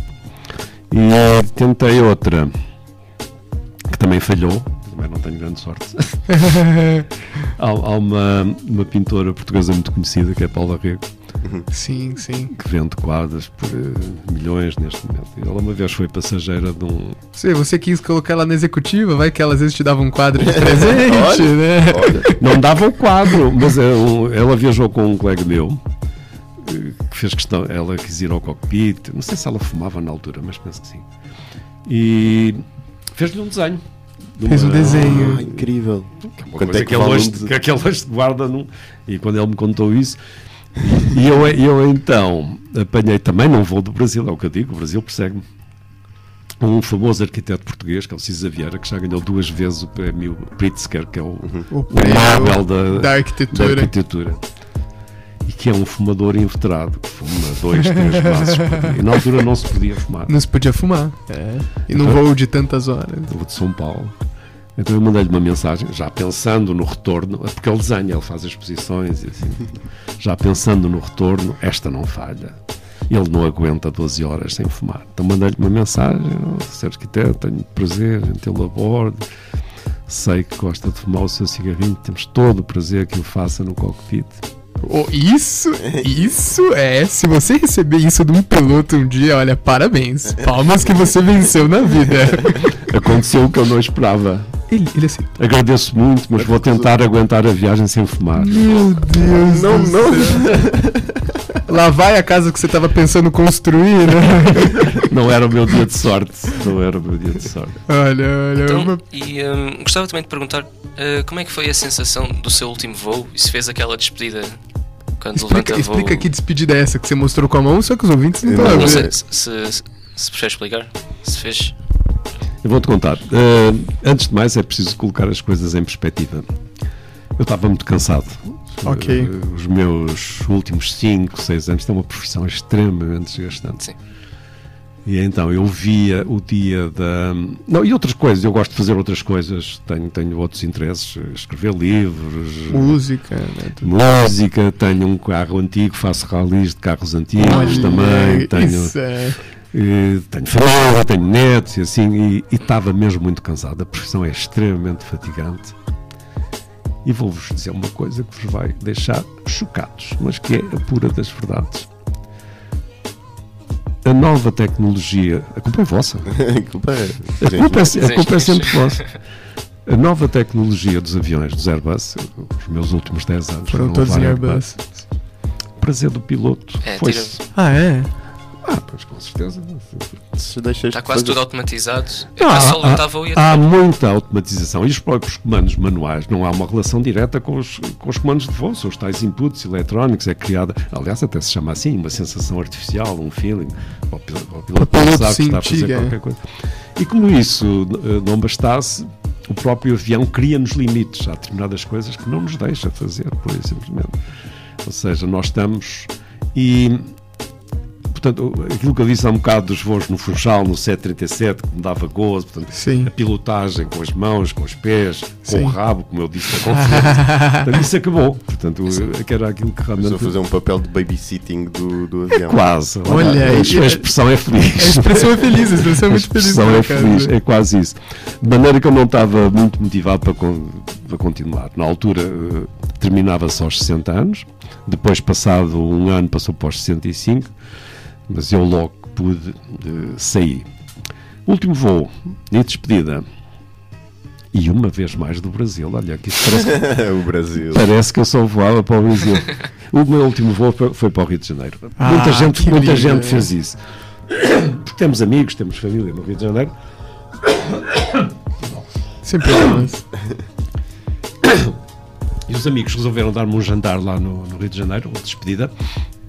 E eu levei a família toda, a minha mulher e as filhas, e assim fomos O todos último voo. no né? último voo, para o voo de despedida. Foi muito simpático, davam presentes e coisas assim. Não me comovia absolutamente nada. A maior parte Já queria a saída Mas daqui. como eu ficou assim, Mas- mas- sozinho mesmo. Mas principalmente porque a chegada a Lisboa foi fiera, que estava um tempo péssimo. Eu tenho um filme com uma das minhas filhas que é comigo no cockpit. Ah, que fixe. Eu venho até à pista praticamente sem ver nada, com um vendaval, com chuva, assim mesmo despedir. E você, e você assim, eba! Tanto a tal de adeus, adeus, adeus. Nem Não, não, não. Teve. Tomara eu aterrar e foi, foi o que eu fiz. Depois acabou-se. E, e uma coisa curiosa, que, que para vocês também é um sinal de, de esperança.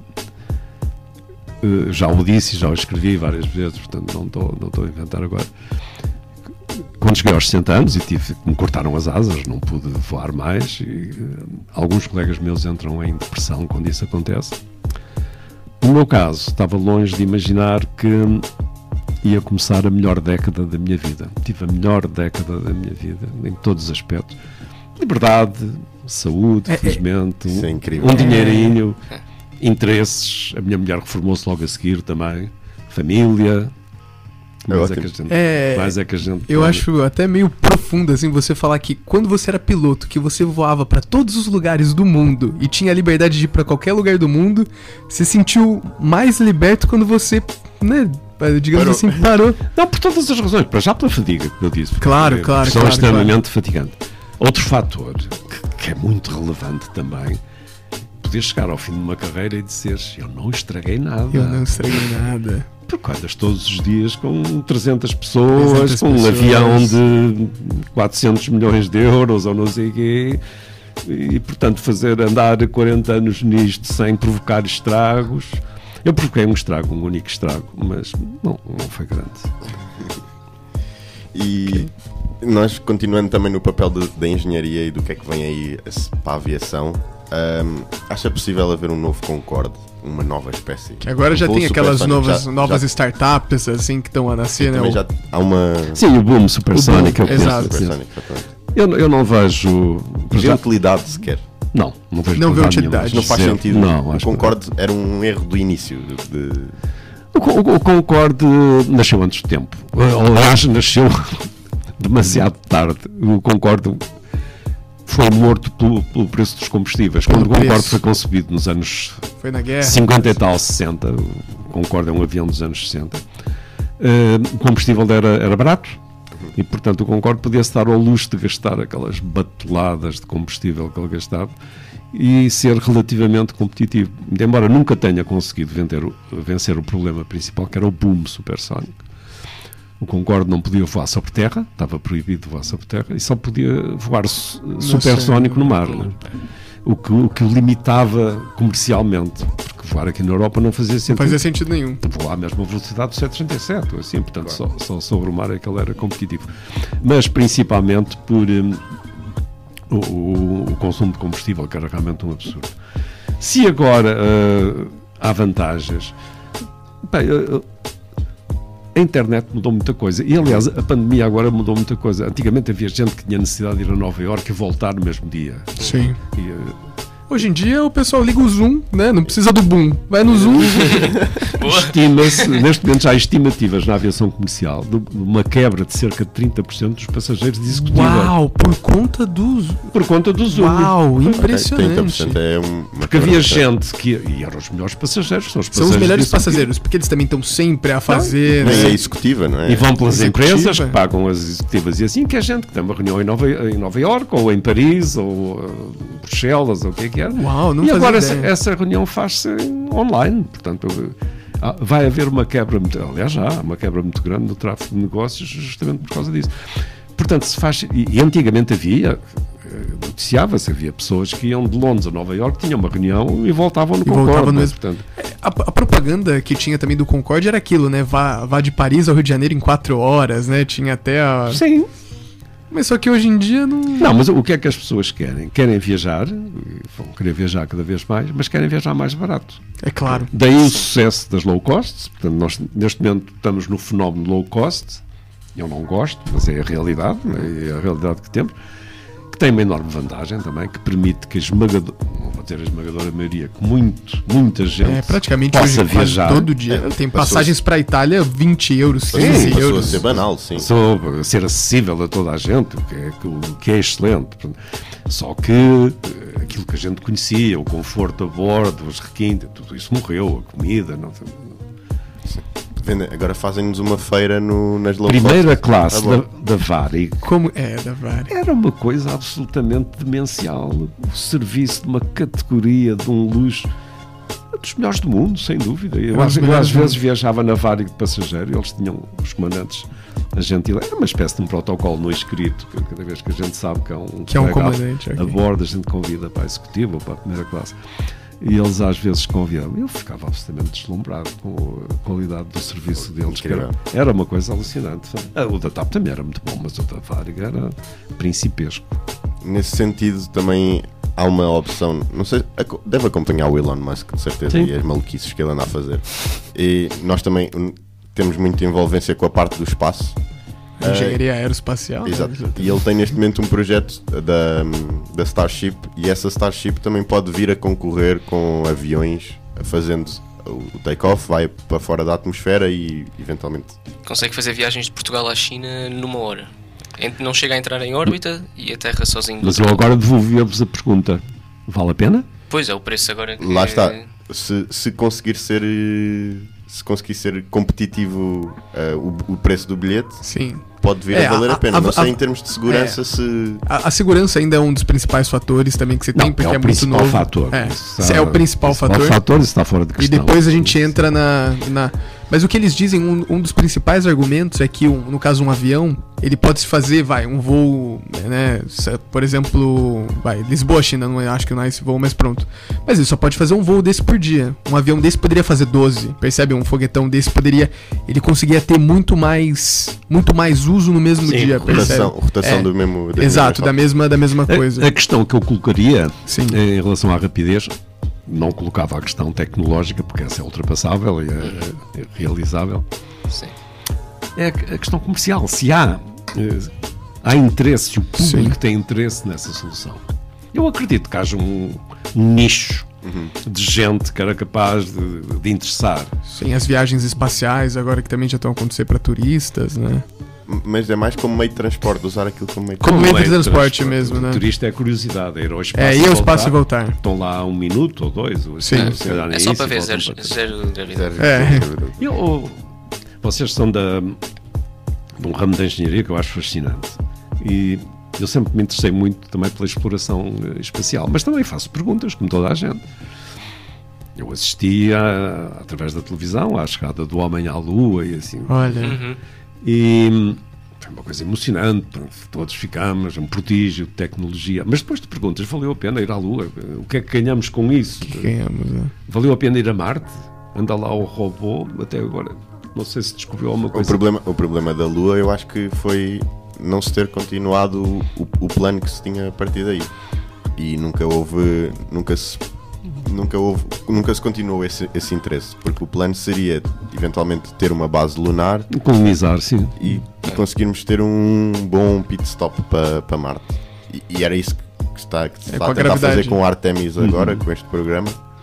Só que é, lá está, é, fica sempre complicado. O- Se o público não tem interesse, depois acaba por, eh, por se perder na, na história. eu, eu acredito muito na, no, no aeroespacial do ponto de vista da investigação. Portanto, estes Ok. eh, telescópios assim que se manda para a gente aprender e descobrir é. coisas novas.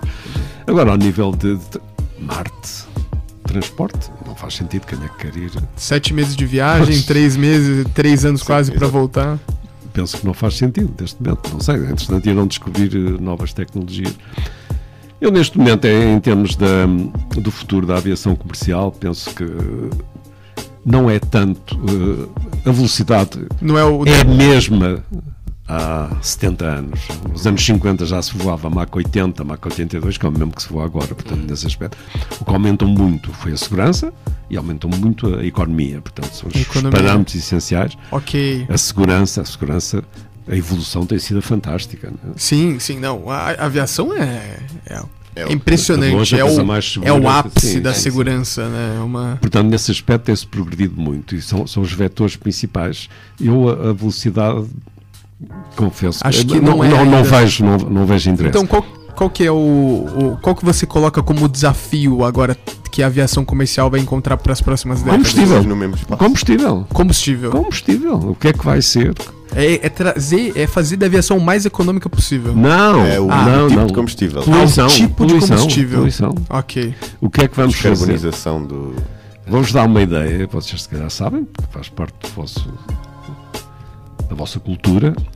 Um avião a fazer uma viagem ao Rio de Janeiro lança para o ar eh, 60, 70 Toneladas. toneladas de CO2. Né? Portanto, temos que acabar com isto. Verdade. Ok. Temos que acabar com Ok, isso. ok. Procura de combustíveis alternativos, seja biofuels, eh, hidrogênio. Eu acredito Hidrogênio. muito no hidrogênio. O elétrico, acho que não. O, o hidrogênio funciona muito bem. pa- Nós até temos um episódio sobre, Sobre sobre, energia de hidrogênio e funciona muito bem nesses casos de aviões, barcos. eh, Sim, É, o, pe- o peso de energia, tem, tem uma escala que eles falam que é o peso por energia, né? sim, sim. E a do hidrogênio é três vezes maior, ele, ele consegue carregar por peso três vezes mais energia do que até o combustível normal. Do que... E a forma como é armazenado e transportado. Exato. Portanto, É, levanta, esse- levanta grandes desafios. Esse é o maior, né? Mas eh, todos os problemas se resolvem, né? Claro, E vocês claro. Vão, vão resolver É, esse acho que problema. vai ser o nosso problema. para isso, exato. é. Vai ser o nosso problema. Vai ser Ah, o nosso pois. problema. Eu já tenho uma filha a trabalhar nisso, mais velha que vocês, mas que está a trabalhar numa empresa que está a fazer, Portugal, Ah, é? investigação de hidrogênios. Chama-se Smart Energy. Uau, ok. uau. É, o, o futuro é, é energias. Futuro Sim, Energias. é energia. Penso que esse é o grande desafio, porque é impossível, nós não vamos poder continuar a fazer isto que estamos a fazer agora, a mandar eh, centenas de toneladas, milhões de toneladas por dia. Não, não é sustentável, sim. Não é sustentável. E com o aparecimento das low cost ainda fica pior, porque o- a, a regularidade é maior, é isto, mais. vai, isto vai ter que acabar. Eu, eu elétrico não, O elétrico ainda há o problema das baterias, né? das baterias, eu acredito num avião elétrico daqui ao Porto. Ok, daqui ao Porto. que Ele consegue chegar ao Porto e carregar e não sei o quê, e tem autonomia para ir daqui ao Porto. Mas nunca Lisboa-São Paulo. Nunca, porque ah, nunca, sei lá. Sim, claro. Não, sabe- Eventualmente, não sabemos sim, o que vem mas- aí. Mas é agora- que as baterias são as mesmas baterias há quantos anos? Sim, sim, e também, e, também sem carro foi con- elétrico, é, e também sem contar que, por exemplo, um voo até São Paulo, o avião ele vai consumindo combustível, o peso do Não, avião vai o peso da diminuindo. bateria e não sei é, o quê, uma coisa- é uma coisa mesmo assustadora, né? Pronto, para, para finalizarmos o, Oh, que pena, já o episódio, está aqui a acabar. Vamos só fazer um, um quiz, que agora nós, nós queremos, o plano é fazermos este quiz para todos os convidados e no fim conseguirmos ter um, um bom, uma boa comparação. O meu desejo era fazer uma tabela Excel. Mas é, é perguntas, perguntas que não têm nada a ver com, com nada, na realidade. Não, não pode pensar muito, é assim, subconsciente. É a primeira É. coisa que, que lhe for à cabeça. A primeira coisa que vem à cabeça. Acho que cada um faz uma pergunta, começa lá. Portanto, comida favorita. Comida portuguesa low cost. Cozida à portuguesa, caldo verde. bitoque. Não, não, não. Eu A gente quando, precisa eu, colocar, no, a gente ah, precisa colocar eu, numa eu- eu quando do digo low cost não é barata, não muito sofisticada. Eu não gosto da cozinha sofisticada. ok, ok. Gosto da cozinha genuína, autêntica, tradicional. Também, também sou fã. É isso que eu chamo a cozinha low cost, cozinha tradicional, não é cozinha barata, pelo contrário. Ok, bom, a segunda pergunta é animal favorito. Cão, Cão, ok. Ok. sem sombra gente- dúvida. antes, antes, na preparação, a gente tava a falar que talvez ia ser um animal que voasse. Não, não, não, não, Ok, não. ok. Ok, Sempre tive cães, adoro cães. Esta, esta é boa agora. ok. Então, a próxima pergunta é a música favorita. A, a música vai evoluindo ao longo dos anos. Eu fui músico de rock and roll, tocava Beatles, Rolling Stones, fazíamos covers essencialmente.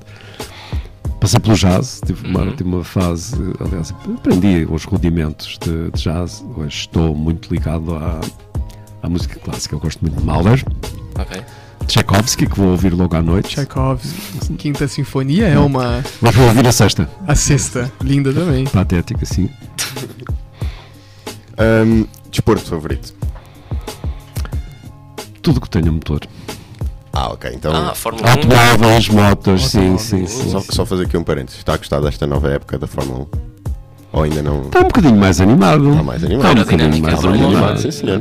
Aerodinâmica. Aquelas ultrapassagens todas. Sim, mas eu sou, não sei, não sei se temos tempo, Claro, sou um freak da Fórmula 1. Eu andava aí, sempre que podia, ia ver tempo do Ayrton Senna. Ayrton eu era um, Senna. um devoto do Ayrton Senna, do Alan. Prost, mas do, Fazia, fazia as campanhas, ia, ia ver as Ia ver as corridas, sempre que podia, ia ver e vibrava, e vibrava com aquilo. Depois os carros, um bocado como os aviões, perderam um bocado a graça também estes carros. Perderam um bocado Tanta, da graça. tanta tecnologia. Mas parece que está a voltar. Penso que sim, e isto agora fica um bocado mais animado, espero eu. Ok. É, não sei qual pergunta a gente dá, mas pronto. É, destino favorito. Um lugar do planeta para escolher. Fala assim, ó, aqui, ó. Cascais? Cascais. Cascais. Olha aqui, olha que eu também, eu também sou fã de Cascais, então eu Sim. sou suspeito. Não quero ser dali. Ok, a próxima pergunta era o seu livro favorito. Assim, numa de. Uma recomendação, se alguém. Ah, recomendação. Além, além, além dos do seus aviador, próprios Para além do aviador que depois a gente vai. E todos os outros livros, e todos os dois outros livros. Eu sou. Eu, eu tenho dois escritores favoritos, gosto muito de ambos, que é o nosso Essa de Queiroz Ok. Essa de Queiroz. e o inglês Oscar Wilde, que são muito Oscar parecidos Wilde. ao fim e ao cabo, muito sentido de humor, muito corrosivos, muito bem escritos. São os meus escritores favoritos. Recomendo qualquer livro deles, são E se, todos pu- excelentes. se pudesse falar um livro, o primeiro que vem à cabeça, Do Essa de Queiroz, de qualquer um. O retrato de Dorian Gray do, do Oscar Wilde Ok. e sei lá, Os Maias, que é o mais conhecido do, do Essa de Queiroz. Pronto, pronto, pronto. Passei no exame, Sim, sim. Passou. já, já Falta- acabou. fa- Faltam, faltam só três. Faltam três. vamos a isso. Quem é a pessoa que, que mais o inspira? Nelson Mandela. Nelson Boa. Mandela. Boa. Uau. Muito giro. E, e tem algum livro que comenta sobre isso? Eu? comenta porque, comenta porque gosta do Nos seus livros fala disso? Não, não, não. Os meus livros estão falando de aviões. Ok, não, ok. não tinha ligação nenhuma. Não, mas é uma pessoa que eu penso que é a figura mais importante do século XX. Ok. Ok, Não tenho dúvidas em dizer isso. ok. Tá, é, a penúltima pergunta. Se tivesse a oportunidade de ir numa viagem para o espaço, iria? Não. Ok. Ok. Ok. Bom, e, assim. e a última pergunta, que eh, se calhar é um bocado mais, mais controversa, mais Controversa, tensa. sim. Sim, sim, sim. Ananás na pizza? Faz sentido. Pôr ananás na pizza. Abacaxi. Pá, isso é o meu. Culinária, não sei nada, mas a pizza não leva ananás? Não, sem ananás, não. É que, é que há toda uma polêmica, assim, pelo menos acho que na moto da nossa cidade Sim, se sim. coloca, se coloca ananás na Faz pizza. sentido ter fruta em, em pizza, que Não, supostamente acho, é idealmente acho- salgado. acho que não, isso Não, deve ok, ser então eu sou do time. eu um sou do time criativo qualquer. Não, não. E eu gosto de pizza. Se vissem isso na classe, nas classes executivas da década de 70, isso daí seria um. Era para tirar pela janela. Era pra Exato. tirar pela janela. Então ficamos assim com mais um episódio. Muito obrigado. Obrigado. Olha, se quero, Gostamos muito, quero gostamos agradecer, eu estava aqui a divertir-me imenso, ficava aqui mais uma hora ou duas. Ficávamos Olha, todos. ficávamos. a- Mas nós espero. aulas para ir. Vocês têm que ter aulas e espero que os vossos ouvintes gostem Obrigado. Muito e obrigado. que continuem a seguir o Zero Absoluto, que me parece interessantíssimo. Eu próprio vou seguir também. Muito obrigado. Bom Obrigado. fim de semana e leiam o livro Aviador, está tá disponível na Exato. FNAC e, e todos Todo os, lado. Todo lado. Portanto, bom fim de semana Bom para fim de vocês. semana, obrigado. Bom fim de Obrigado. semana, obrigado. Tchau, tchau. Muito obrigado.